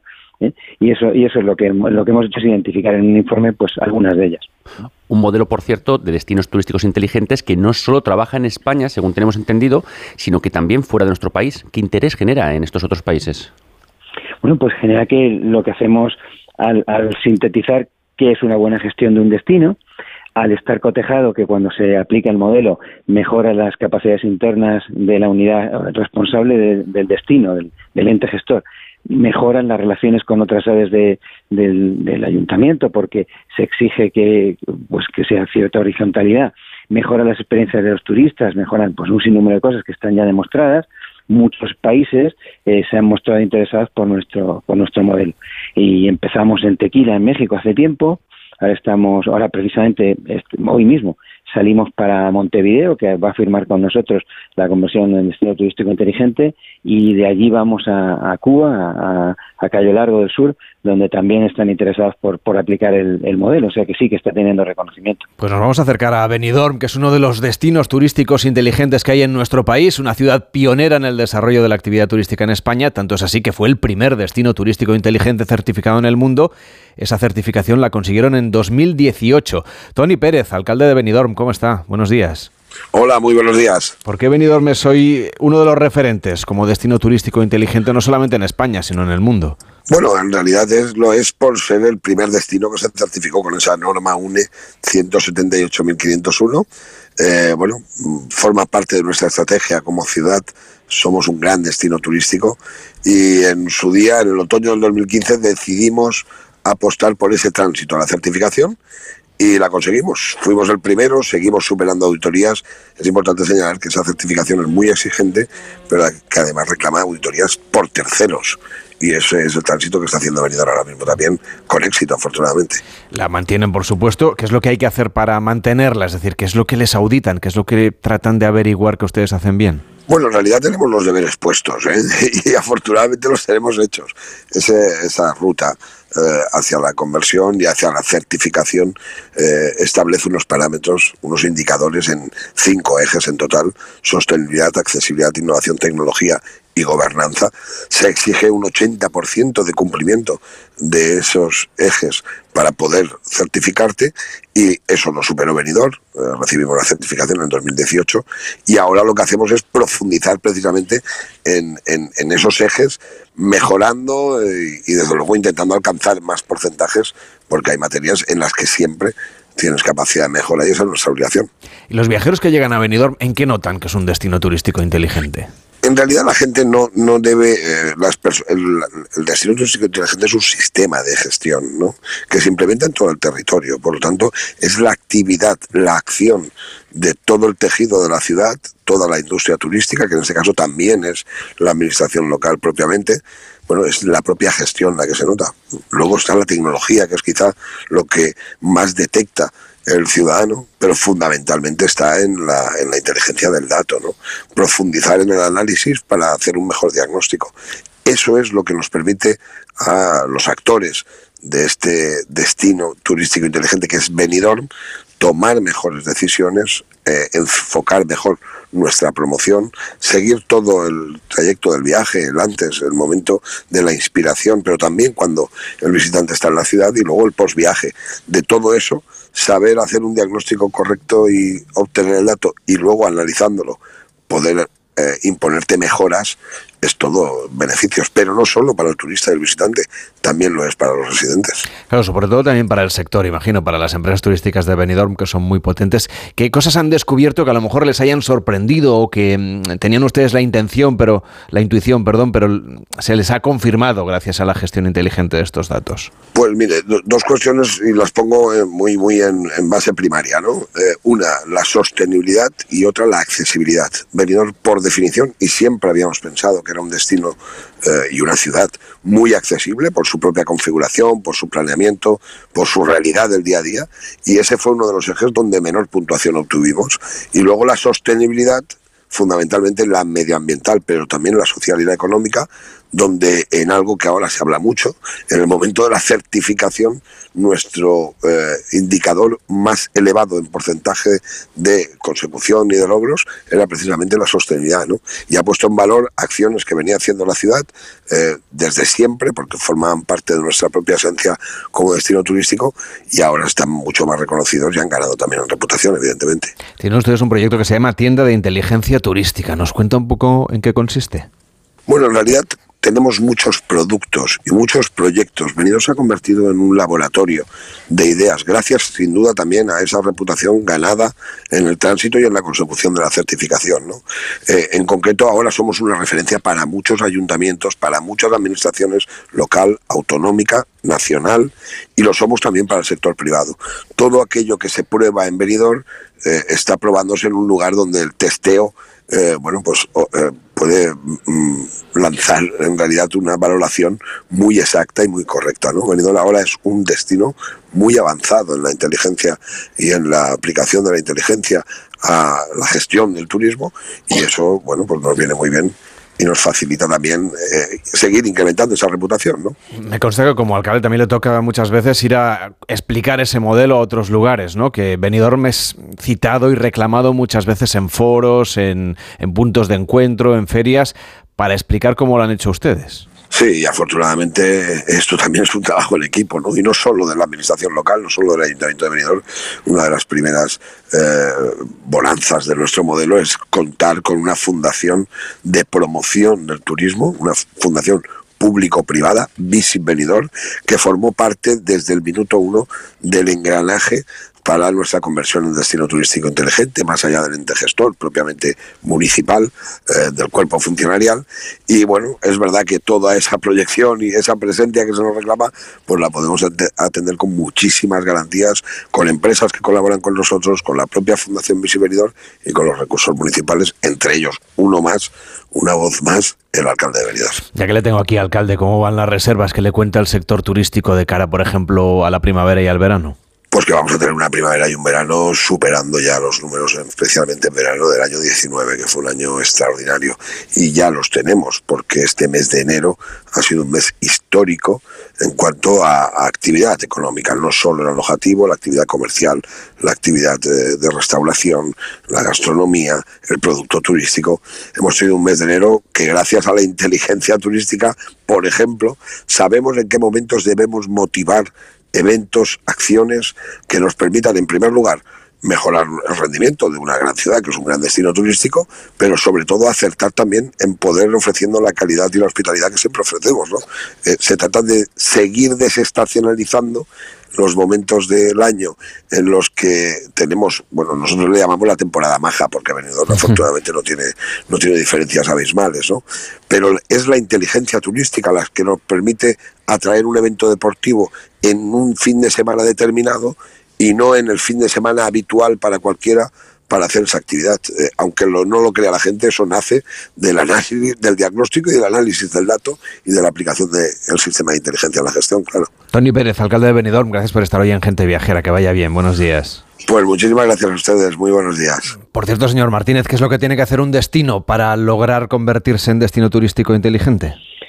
Hay dos distintivos, el que, el que otorgamos nosotros, que es una mera distinción, que es pasar por un diagnóstico, ver si se cumplen o no los requisitos y dar eh, continuidad a esos trabajos con un plan de acción. Al año volvemos a ir, revisamos si se cumplen las cosas y decimos que puede ser un destino turístico adherido o un destino turístico distinguido por nosotros, siempre en función del tanto por ciento que se alcance. A partir del 80%, como decía el alcalde de Benidorm, ya se, considera destino y luego nosotros no certificamos, eso lo hacen, lo hacen, que es lo que han hecho algunos destinos en España, el primero de ellos el de Benidorm, un tercero que, que desde fuera, eh, para la redundancia, mide si, si estás de verdad a la altura en el, en el cumplimiento de la, del, del modelo. Decíamos que Benidorm es el primero en España que consiguió esta distinción. Vamos a hablar ahora de uno que acaba de recibir justamente este sello de calidad. Nos vamos hasta el municipio de Ladrada, en Ávila, el octavo distinguido en Castilla y León, ya poniéndose a la altura de capitales como Valladolid o Salamanca. Roberto Aparicio, su alcalde, ¿cómo está? Buenos días. Muy buenos días. Eh, ¿Qué supone para un municipio como Ladrada, con cerca de 3.000 habitantes, ser considerado ya un destino turístico inteligente? Adherido en su caso.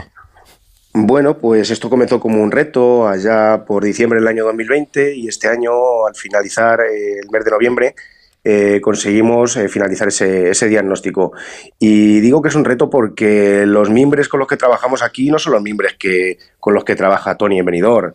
Eh, el presupuesto de la entrada es un presupuesto de 3 millones de euros frente a un presupuesto 40 veces más alto que es el de la ciudad de Benidorm. ¿no? Aquí se ha hecho mucho esfuerzo. Es verdad que durante el periodo del de, diagnóstico nos ha sorprendido que no estábamos tan mal como, como pensábamos.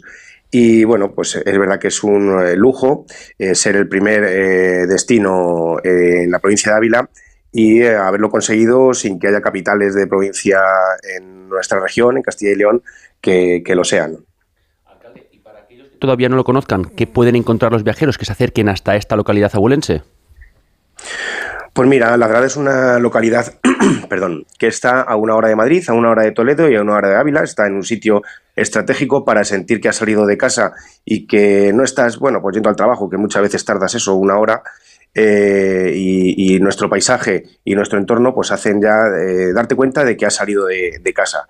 Eh, con buenos establecimientos y con buena hostelería, además de lo que digo, nuestra naturaleza y nuestra parte patrimonial, pues la verdad es un sitio perfecto para, para, pasar cualquier fin de semana, cualquier temporada, y nos hemos dado cuenta que mucha de esta gente eh, tras el COVID, eh, bueno, pues nos ha elegido para, para vivir también.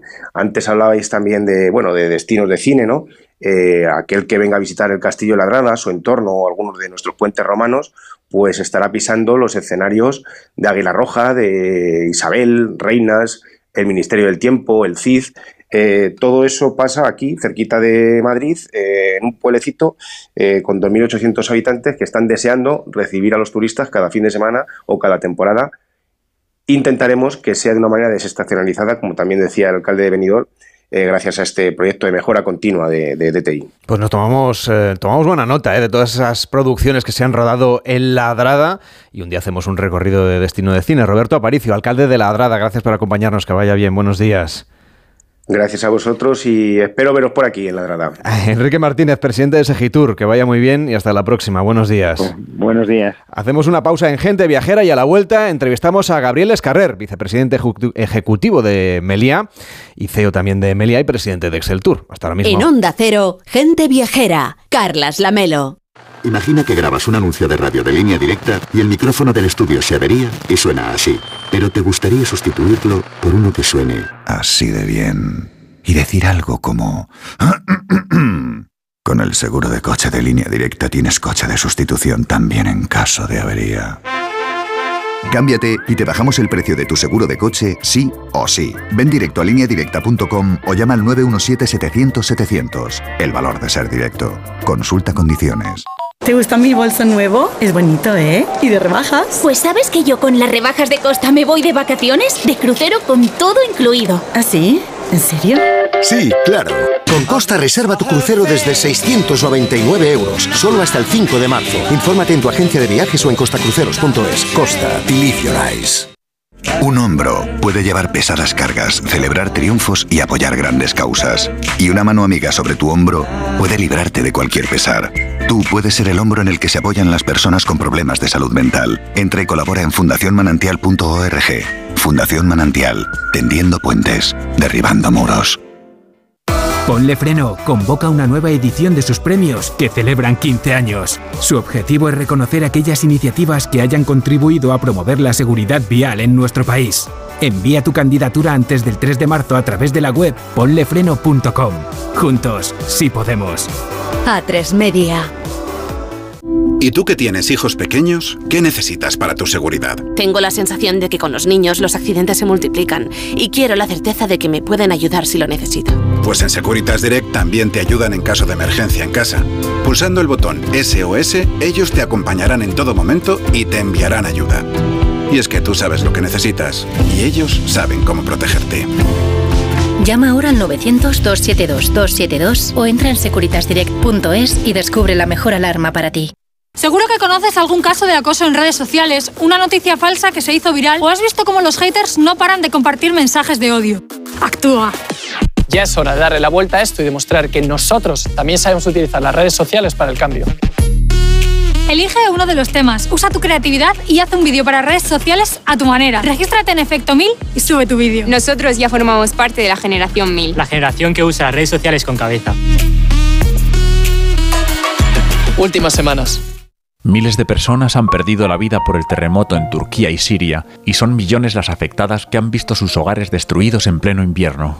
Tu ayuda es vital ahora para salvar vidas. Con tu donación, las ONG que forman el comité de emergencia podrán proporcionar atención médica, refugio, comida y agua potable. Entra ahora en comitéemergencia.org o envía un Bizum al 02076.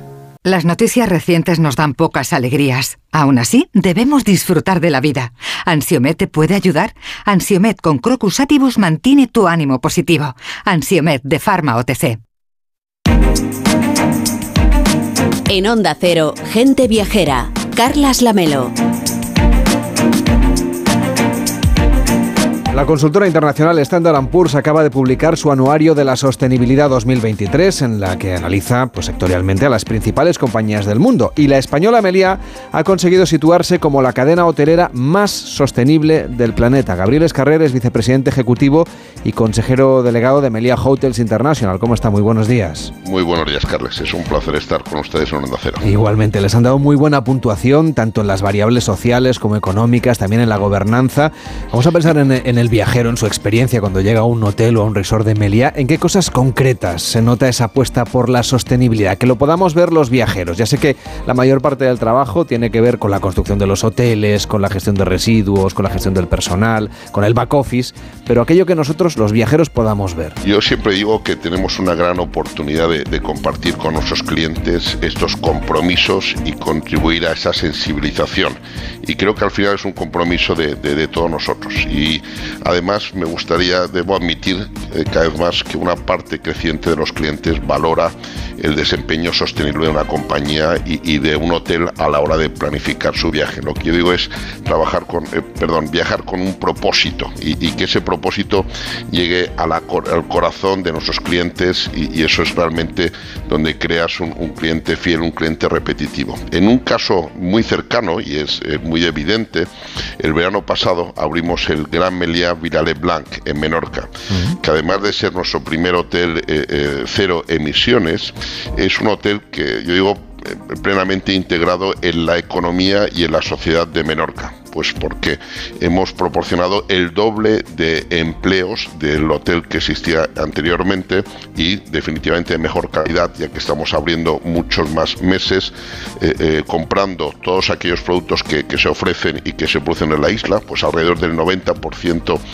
de los materiales eh, en comida son de la propia isla, con una oferta gastronómica local tradicional de Ciudadela, porque nos hemos asociado al mejor restaurante para mí de Menorca, que que, está precisamente en, Ciudadela, eh, eh, y después con una exposición constante de artistas menorquines.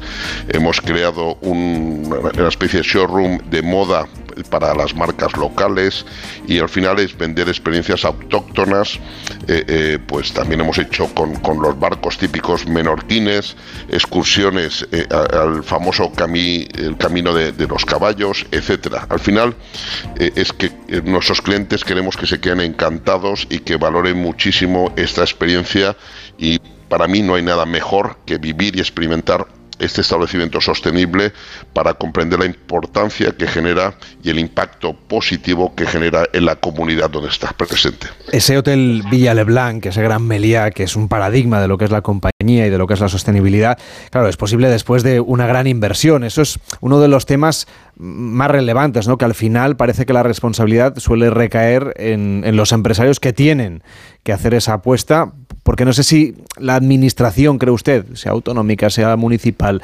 sea estatal, en el caso de España, le estoy preguntando en este momento, podría contribuir un poco más a que se renovasen algunos de los destinos que necesitan, mm, para entendernos, un cambio de aires, un cambio de enfoque, una rehabilitación también arquitectónica. Yo creo que, esa colaboración público-privada es la única forma de, abogar por esa reconversión.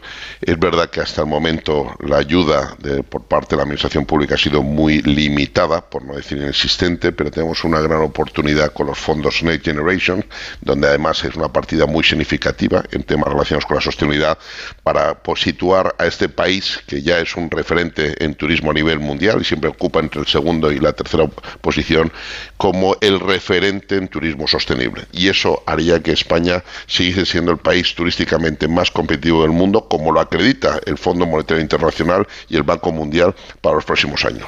Pero una competitividad que no se solamente en el precio, ¿no? Porque le he leído decir últimamente que, el, por ejemplo, en el caso de Melia, el ticket medio, lo que es el, el coste por habitación, tiene ustedes expectativa de que vaya subiendo por la inflación y porque también ha dicho, hemos mal acostumbrado a los viajeros a ofrecerle un destino demasiado barato, que hay otros competidores nuestros en, muy cerca que están cobrando tarifas por encima. Definitivamente, yo creo que incluso a nuestros políticos, yo soy el primero que siempre les recalco la, importancia de dejar de hablar del número de visitantes que tenemos. Yo, a mí me da igual si es 87, 83, 80. Lo que yo creo que debemos hablar es la contribución económica que se hace en el país. Y esa contribución económica hay muchas formas de medirlo, pero está claro que el desarrollo económico y social en, de los sitios donde estamos, para mí sería una de las métricas más acertadas. Y si a esto le añadimos, como decía antes, la sostenibilidad, creo que la ecuación es extremadamente poderosa. Ustedes en este 2023 van a seguir con su expansión en el extranjero, van a crecer en, en qué zonas del mundo. Eh, nosotros tenemos firmado en la actualidad 64 establecimientos, que son alrededor de 15.000 habitaciones para incorporar en los próximos dos años y con un claro mensaje de crecimiento en los destinos vacacionales del mundo, donde nosotros consideramos que tenemos ventajas competitivas. El Mediterráneo juega un papel fundamental, donde ya somos el líder indiscutible. El Caribe, tres cuartos de lo mismo, donde también va a haber un papel y un desarrollo muy importante. Y donde no somos, pero es nuestra intención de serlo a medio plazo, es el sudeste asiático, donde vemos que hay una oportunidad tremenda de extrapolar un modelo extremadamente exitoso que ha llevado a cabo esta compañía durante los últimos 67 años al sudeste asiático. Y eso va a concentrar alrededor del 80% de las aperturas. El otro 20% es lo que llamamos ocio urbano y se va a dar básicamente en las principales capitales turísticas, tanto de Europa como de Asia y algo de Latinoamérica, eh, poniendo en valor nuestro conocimiento de explotar hoteles vacacionales en el mundo urbano, donde eh, va a haber un componente muy importante de ocio, un, componente muy importante de, aspectos relacionados con la comida, la bebida, los spas, el, pues, el entretenimiento, etcétera. La pandemia también ha supuesto una crisis importantísima para el sector hotelero, pero claro, luego, como siempre pasa, hay quien resiste mejor, incluso surgen oportunidades para salir a comprar. Hemos visto una importante concentración en el sector hotelero. ¿Cree usted que nos tenemos que ir acostumbrando a que las grandes cadenas del mundo sean cada vez más grandes, que haya más concentración en el mercado? Yo lo que creo es que eh, después de, esta pandemia eh, se ha puesto más evidente que el, cliente quiere trabajar con un propósito, quiere viajar con un propósito. Entonces, aquellas compañías que hayan capitalizado mejor, como el caso de Melia, pues eh, la distribución directa, todo lo relacionado con nuestras marcas, nuestros programas de fidelidad y trabajar en esa digitalización, ya sea con el cliente final, ya sea con la intermediación, con nuestro programa meliapro.com, eh, eh, eso es un aspecto que, yo creo que nos va a hacer salir extremadamente reforzados. Los otros aspectos que he mencionado antes es los relacionados con la sostenibilidad y el gobierno corporativo. Para mí es muy importante. Si antes el cliente eh, los, estaba muy sensibilizado con esta materia, hoy en día está extremadamente sensibilizado. Vimos que en la pasada edición de Fitur había un enorme optimismo por la evolución de las reservas, por el volumen de negocio del turismo. ¿Cómo ve usted este año 2023? Que ya sé que después de la experiencia que llevamos en los últimos años es difícil comprometerse a algo, pero ¿qué perspectivas tienen ustedes? Bueno, eh, con mucha prudencia, porque está claro que, que, que hoy en día hay que ser muy prudentes, pero es que la mejor noticia es que de momento no estamos observando ningún impacto de esta prevista desaceleración económica eh, que todo el mundo habla. Y nuestros niveles de se encuentran hoy muy por encima de los registrados en la misma fecha en el 2019, eh, el ejercicio pre-pandemia. Concretamente, a día de hoy un 23% por encima y en algunos casos, en el segmento de congresos, convenciones incentivos, que es probablemente donde haya más visibilidad, estamos con cifras cercanas al 30%. También hemos visto, comparado con, estos últimos dos años, reservas anticipadas, como decía, eh, eh, cara al próximo, este verano. Entonces, bueno, eh, con cierta precaución, pero, pero al mismo tiempo optimistas. Estos días ha hablado mucho, señor Escarrer, de las críticas de la ministra Yone Belarra a los empresarios, a los que dirigen compañías que obtienen grandes beneficios. Les ha llamado capitalistas despiadados. ¿Cómo encajan en el sector turístico estas críticas de la ministra a las empresas y a los empresarios? Yo estoy convencido que, perdón, criticar a las empresas y a los empresarios es irresponsable para con los ciudadanos y, demuestra muy poca experiencia y cultura política y económica, ya que las empresas son las que crean empleo y riqueza. Y por muy de izquierdas que se sea, eh, eh, para poder redistribuir esa riqueza, lo primero que hace falta es crearla, es crear esa riqueza. Entonces, eh, persiguiendo o destruyendo a las empresas, lo único que se va a poder redistribuir es cada vez más pobreza. Y eso me preocupa y me entristece. Eh, eh, entonces, eh, estoy convencido que, el resto del gobierno no opina de la misma forma y me lo ha manifestado en varias ocasiones. Pero, pero definitivamente estas declaraciones demuestran pues una falta de prudencia importante.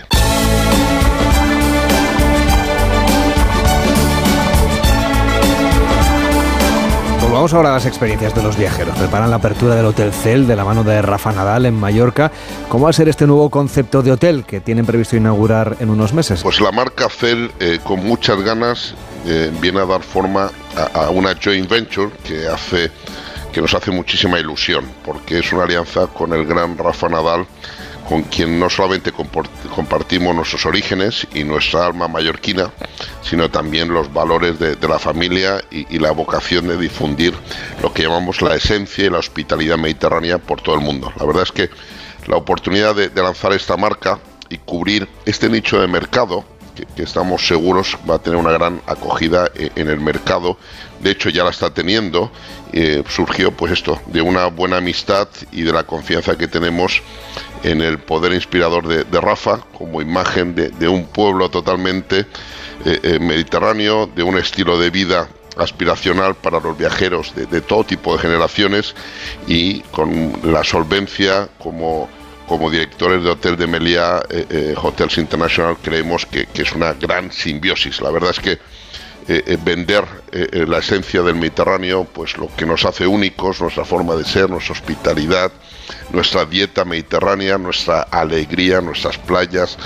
Eh, eh, creo que es, extremadamente atractivo y, estoy convencido que bueno los compromisos que adquirimos en donde hablábamos de por lo menos haber firmado 20 establecimientos los cuatro primeros años estoy convencido que lo vamos a conseguir con creces otro proyecto están construyendo y también de la mano de otro deportista en este caso de Gerard Piqué ese nuevo Miba y Melia en Málaga denos algún detalle de este establecimiento que quiere ser el emblema hotelero de la Costa del Sol pues otra vez estamos muy felices porque tener un hotel en el centro centro de, Málaga Capital era una asignatura pendiente y mucho más felices de que se trate de este hotel que yo creo que es la mejor ubicación de, de Málaga porque está junto a la Alcazaba con lo cual eh, la mitad de las habitaciones van a dar al Alcazaba y la otra mitad con vistas al mar. Y es para mí un hotel muy redondo porque cuenta con 128 habitaciones, con pues varias opciones gastronómicas, un gimnasio eh, espectacular, una terraza rooftop eh, con solarium y una piscina climatizada todo el año, un centro de convenciones, o sea, la verdad es que creo que es un hotel muy redondo y pretendemos que estos espacios sean, se conviertan en el epicentro de, la vida social y de la agenda cultural del hotel. Otra de las novedades que añaden a su portfolio es ese Kathmandu Park en Punta Cana, que también presentaron en Fitur, es un resort con parque temático, de que van a poder disfrutar los viajeros que reserven allí sus próximas vacaciones. En Punta Cana, donde ya tenemos varios establecimientos, queremos ofrecer una experiencia única de hospitalidad y de entretenimiento. Y la verdad es que es combinando las, eh, las comodidades de un resort premium, resort 5 estrellas, con experiencias de entretenimiento extraordinarias. La verdad es que es un concepto que para mí responde a, nuestra vocación de innovar, de diversificar eh, la oferta a los destinos y, dar una propuesta de valor a nuestros clientes pues a través de, una oferta de, nuevas experiencias y, para mí es un concepto único y disruptivo en el Caribe. Dudo mucho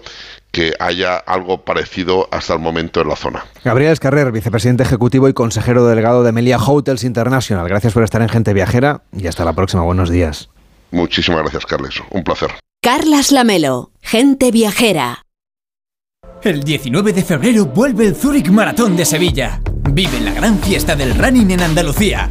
Y si 42 kilómetros son muchos para ti, participa en la prueba popular de 5 kilómetros. Con el patrocinio de Zurich Seguros, ASICS y Total Energies. Infórmate en www.zurichmaratonsevilla.es. ¿Te gusta mi bolso nuevo? Es bonito, ¿eh? ¿Y de rebajas? Pues sabes que yo con las rebajas de Costa me voy de vacaciones, de crucero con todo incluido. ¿Ah, sí? ¿En serio? Sí, claro. Con Costa reserva tu crucero desde 699 euros, solo hasta el 5 de marzo. Infórmate en tu agencia de viajes o en costacruceros.es. Costa, believe your eyes. El próximo lunes 13 de febrero a las 12 del mediodía, atentos a la radio. Viviremos un momento histórico. Ángels Barceló, Carlos Herrera y Carlos Alsina, los tres grandes comunicadores de la radio en España, por fin juntos en un mismo estudio para celebrar el Día Mundial de la Radio. Con el patrocinio de ONCE y el corte inglés. Las vacas Angus y Wagyu de la ganadería Organic comen pastos naturales reforzados con una mezcla de higos secos y pasta de aceite de oliva virgen extra. Es una carne increíble. Y como queremos que la pruebes, te llevamos del campo a tu casa dos solomillacos de 300 gramos, un chuletón de un kilo y cuatro hamburguesas de 150 gramos por solo 69 euros. Todo Angus Eco de Organic. Haz tu pedido 910 2010 910 2010 o en carneorganic.com. Organic, la mejor carne del mundo. Llega la Revolu Plus, la ocasión Plus. 7000 coches con descuento de hasta el 30%. Ahora es el momento. No dejes escapar esta oportunidad irrepetible. Hasta un 30% de descuento y solo hasta fin de mes. Ocasión Plus, 15 centros en Madrid, dos nuevas tiendas en Torrejón y una en Arganda. Localiza tu centro más cercano en ocasiónplus.com. Abierto sábados y domingos. La Rosa de los Vientos. Aquel hombre cambió la historia. Era un espía. Logró convencer a Hitler de que. ¿Qué nos puedes decir del gran enigma de los huesos de Colón? Que tú has sido una de las personas que ha podido examinarlos. Porque Historias ya apasionantes para las madrugadas de los fines de semana. Torturaban a las personas a las que después se acusaba de brujas. Eran víctimas de maltrato por parte del que mandaba. A ver, Supongo que te habrán llamado muchas veces las autoridades para averiguar algo más sobre algún tipo de caso. Sí, sí, claro. La Rosa de los Vientos, con Bruno Cardeñosa. Sábados y domingos a la una de la madrugada. Y cuando quieras, en la web y en la app de Onda Cero. Te mereces esta radio. Onda Cero, tu radio. Sonora es la puerta a todo un universo de entretenimiento en audio. Tío, problemón, problemón. Ha venido gente, o sea, ha venido gente aquí. tranquilo, ocurre. Tío, son todos panes de la misma masa. Un conglomerado humano, global y uniforme. La mochufa. La mochufa. La mochufa. Me gusta el nombre. Bueno, será lo único de ellos que te vaya a gustar. Son unos mal nacidos, tío. Unos asquerosos. Los asquerosos. De Santiago Lorenzo. Sí, señor. La mochufada pura. Descarga la aplicación y escucha todo su catálogo por 4,99 euros al mes o 39,99 al año. Sonora. Gente que escucha. A las 2, Elena Gijón te cuenta toda la actualidad del día, las claves para entender cada noticia, últimos datos, declaraciones y conexiones con los puntos de interés. Si quieres estar bien informado, Noticias Mediodía, un informativo completo y ágil, de lunes a viernes a las 2 de la tarde, con Elena Gijón. Te mereces esta radio. Onda Cero, tu radio.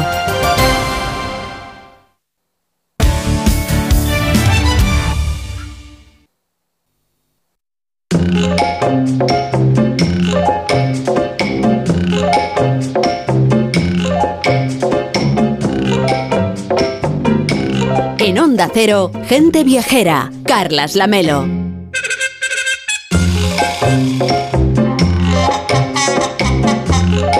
Pasado mañana es el día de San Valentín. Por cierto que si entra usted en www.ondacero.es barra gente viajera, todos los días va a encontrar usted ideas. Pero, pero tenemos aquí un reportaje de ideas viajeras para regalar en San Valentín.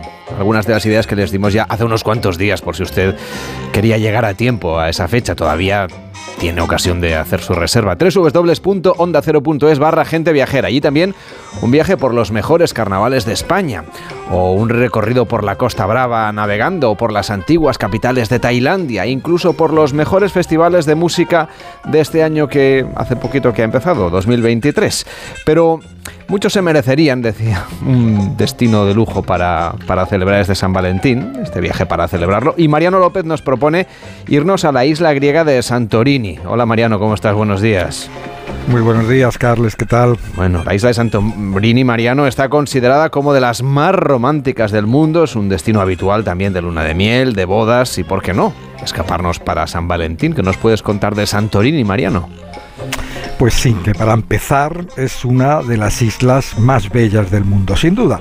Fíjate, los marineros venecianos la bautizaron con el nombre que la conocemos hoy, como Santorini, en honor de Santa Irene. Pero antes de la llegada de los venecianos, pues tuvo entre sus nombres el de Calisti, que significa la más bella, y el de Strongili, que quiere decir redonda, un nombre muy preciso, muy adecuado para la isla antes de que estallara el volcán. El volcán que existía en el centro de esta isla desde su nacimiento hasta que estalló hace 3.500 años. La erupción tuvo una violencia extraordinaria. Más de la mitad del centro de la isla acabó sumergida en el mar, a unos 400 metros de profundidad. Solo una parte del volcán permaneció en pie, formando un acantilado con forma de media luna que parece que abraza la caldera.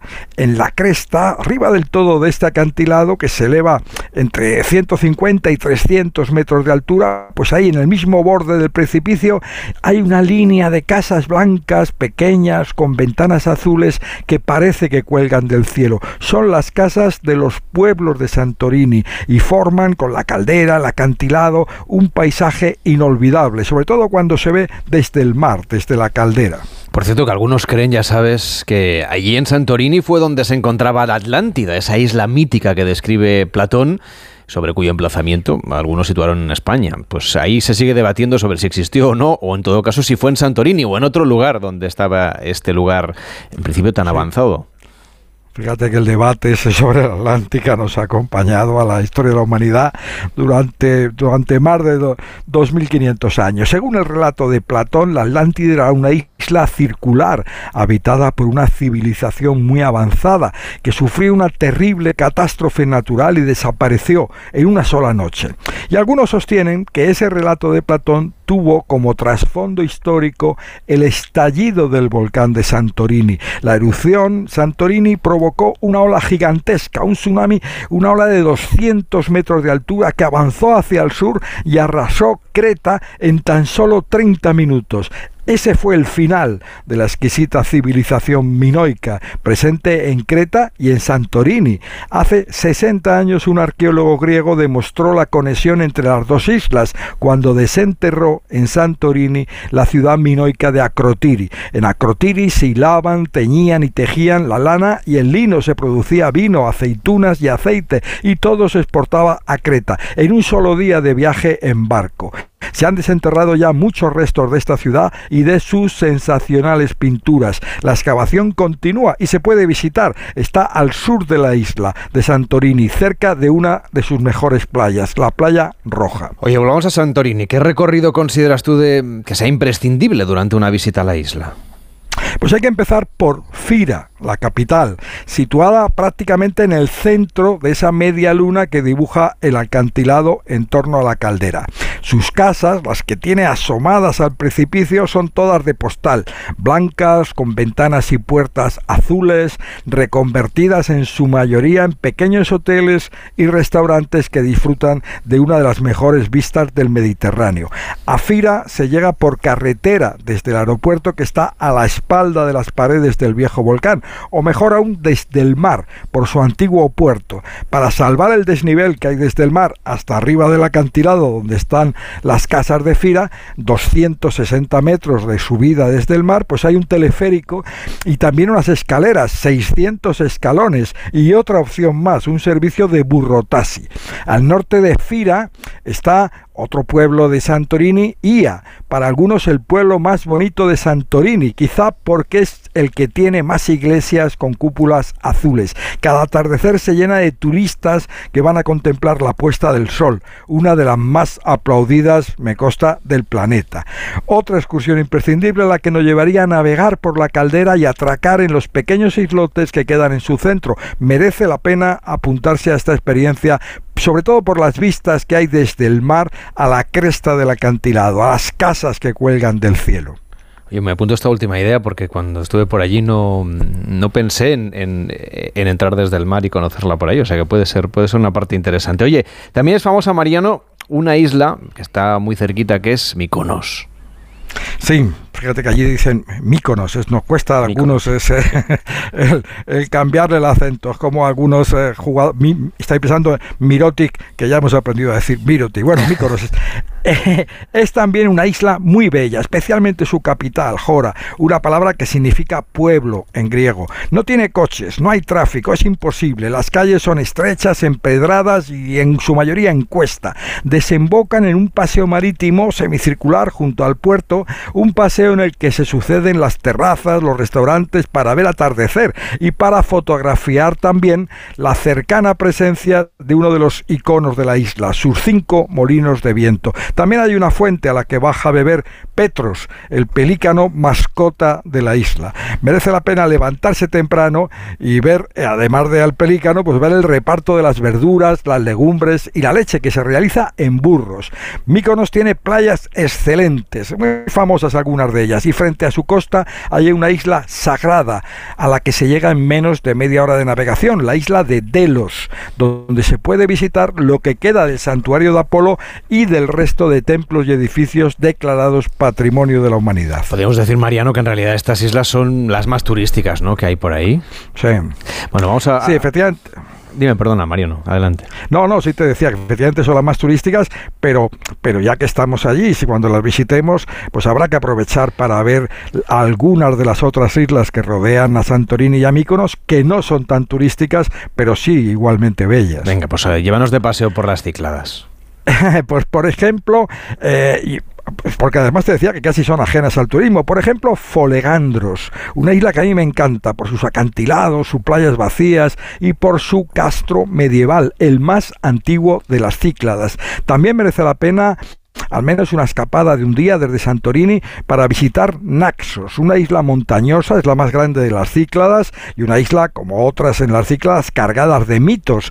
La isla donde según la mitología griega se crió Zeus, el padre de los dioses, donde nació Dioniso, el dios del vino, y a donde volvió Teseo después de matar al Minotauro. La capital de esta isla, también se llama Jora, está considerada uno de los pueblos más bonitos de las Cícladas. Y si hay tiempo, pues otra isla más, Siros. Su capital, Hermópolis, la ciudad del dios Hermes, está considerada una de las más bellas de Grecia por su arquitectura neoclásica y veneciana. Y atención a la gastronomía de esta isla, que presume especialmente de sus quesos. Uno de ellos, el capanisti, se come caliente, acompañado por el anís griego, el ouso. Pues tenemos toda esta recomendación gastronómica de visitas, de excursiones, de islas, de atardeceres. Nos falta la música. ¿Qué música nos has elegido hoy, Mariano, para cerrar esta edición de Gente Viajera? Pues mira, música de Eleftheria Arbanitaki, la cantante griega más internacional. Ha visitado varias veces España, incluso ha grabado un disco eh, en, la que tenía un tema con Concha Huica y producido por Javier León, por Javier Limón, perdón. Para celebrar el Día de los Enamorados, pues bueno, hemos elegido ahí una de sus muchas canciones que hablan de amor. Se llama Toso Megala Logia, una expresión griega que significa palabras grandes. Grandes, tan grandes como las que repite, digamos, una parte del estribillo de esta canción, que dice, puse un anillo de bodas en tu corazón y no en tu dedo. Fíjate, ¿eh? Toso Megala Logia, Eleftheria Arbanitaki.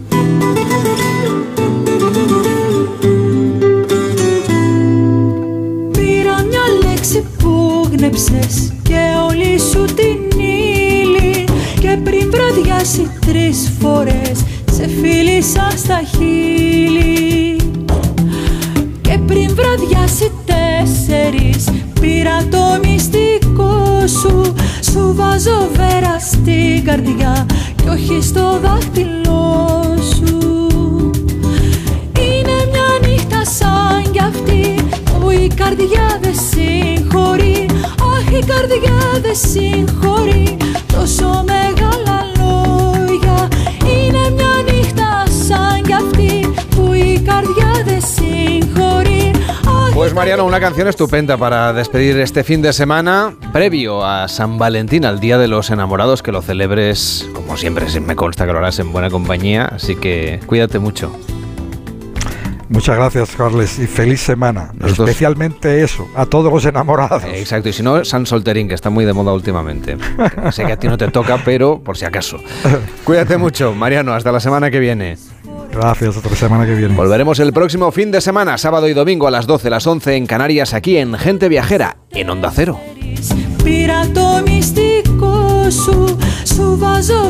σαν κι που η καρδιά δεν συγχωρεί. Αχ η καρδιά δεν συγχωρεί. Τόσο μεγάλα λόγια Είναι μια νύχτα σαν κι αυτή που η καρδιά δεν συγχωρεί. Αχ η καρδιά δεν συγχωρεί. Τόσο μεγάλα λόγια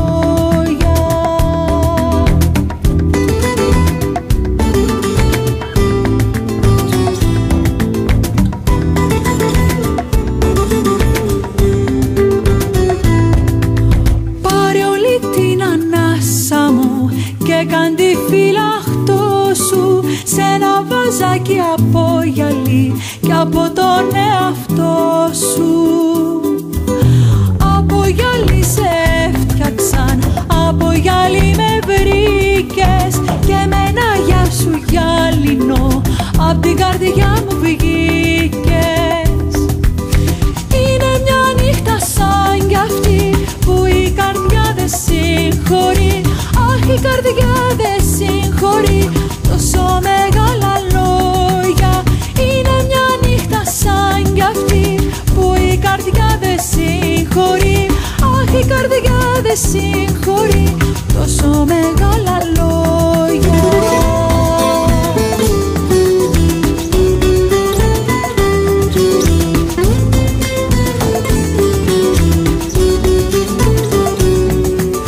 Είναι μια νύχτα σαν κι αυτή που η καρδιά δεν συγχωρεί. Αχ η καρδιά δεν συγχωρεί. τόσο μεγάλα Gente Viajera, el programa de viajes de Onda Cero con Carlas Lamelo.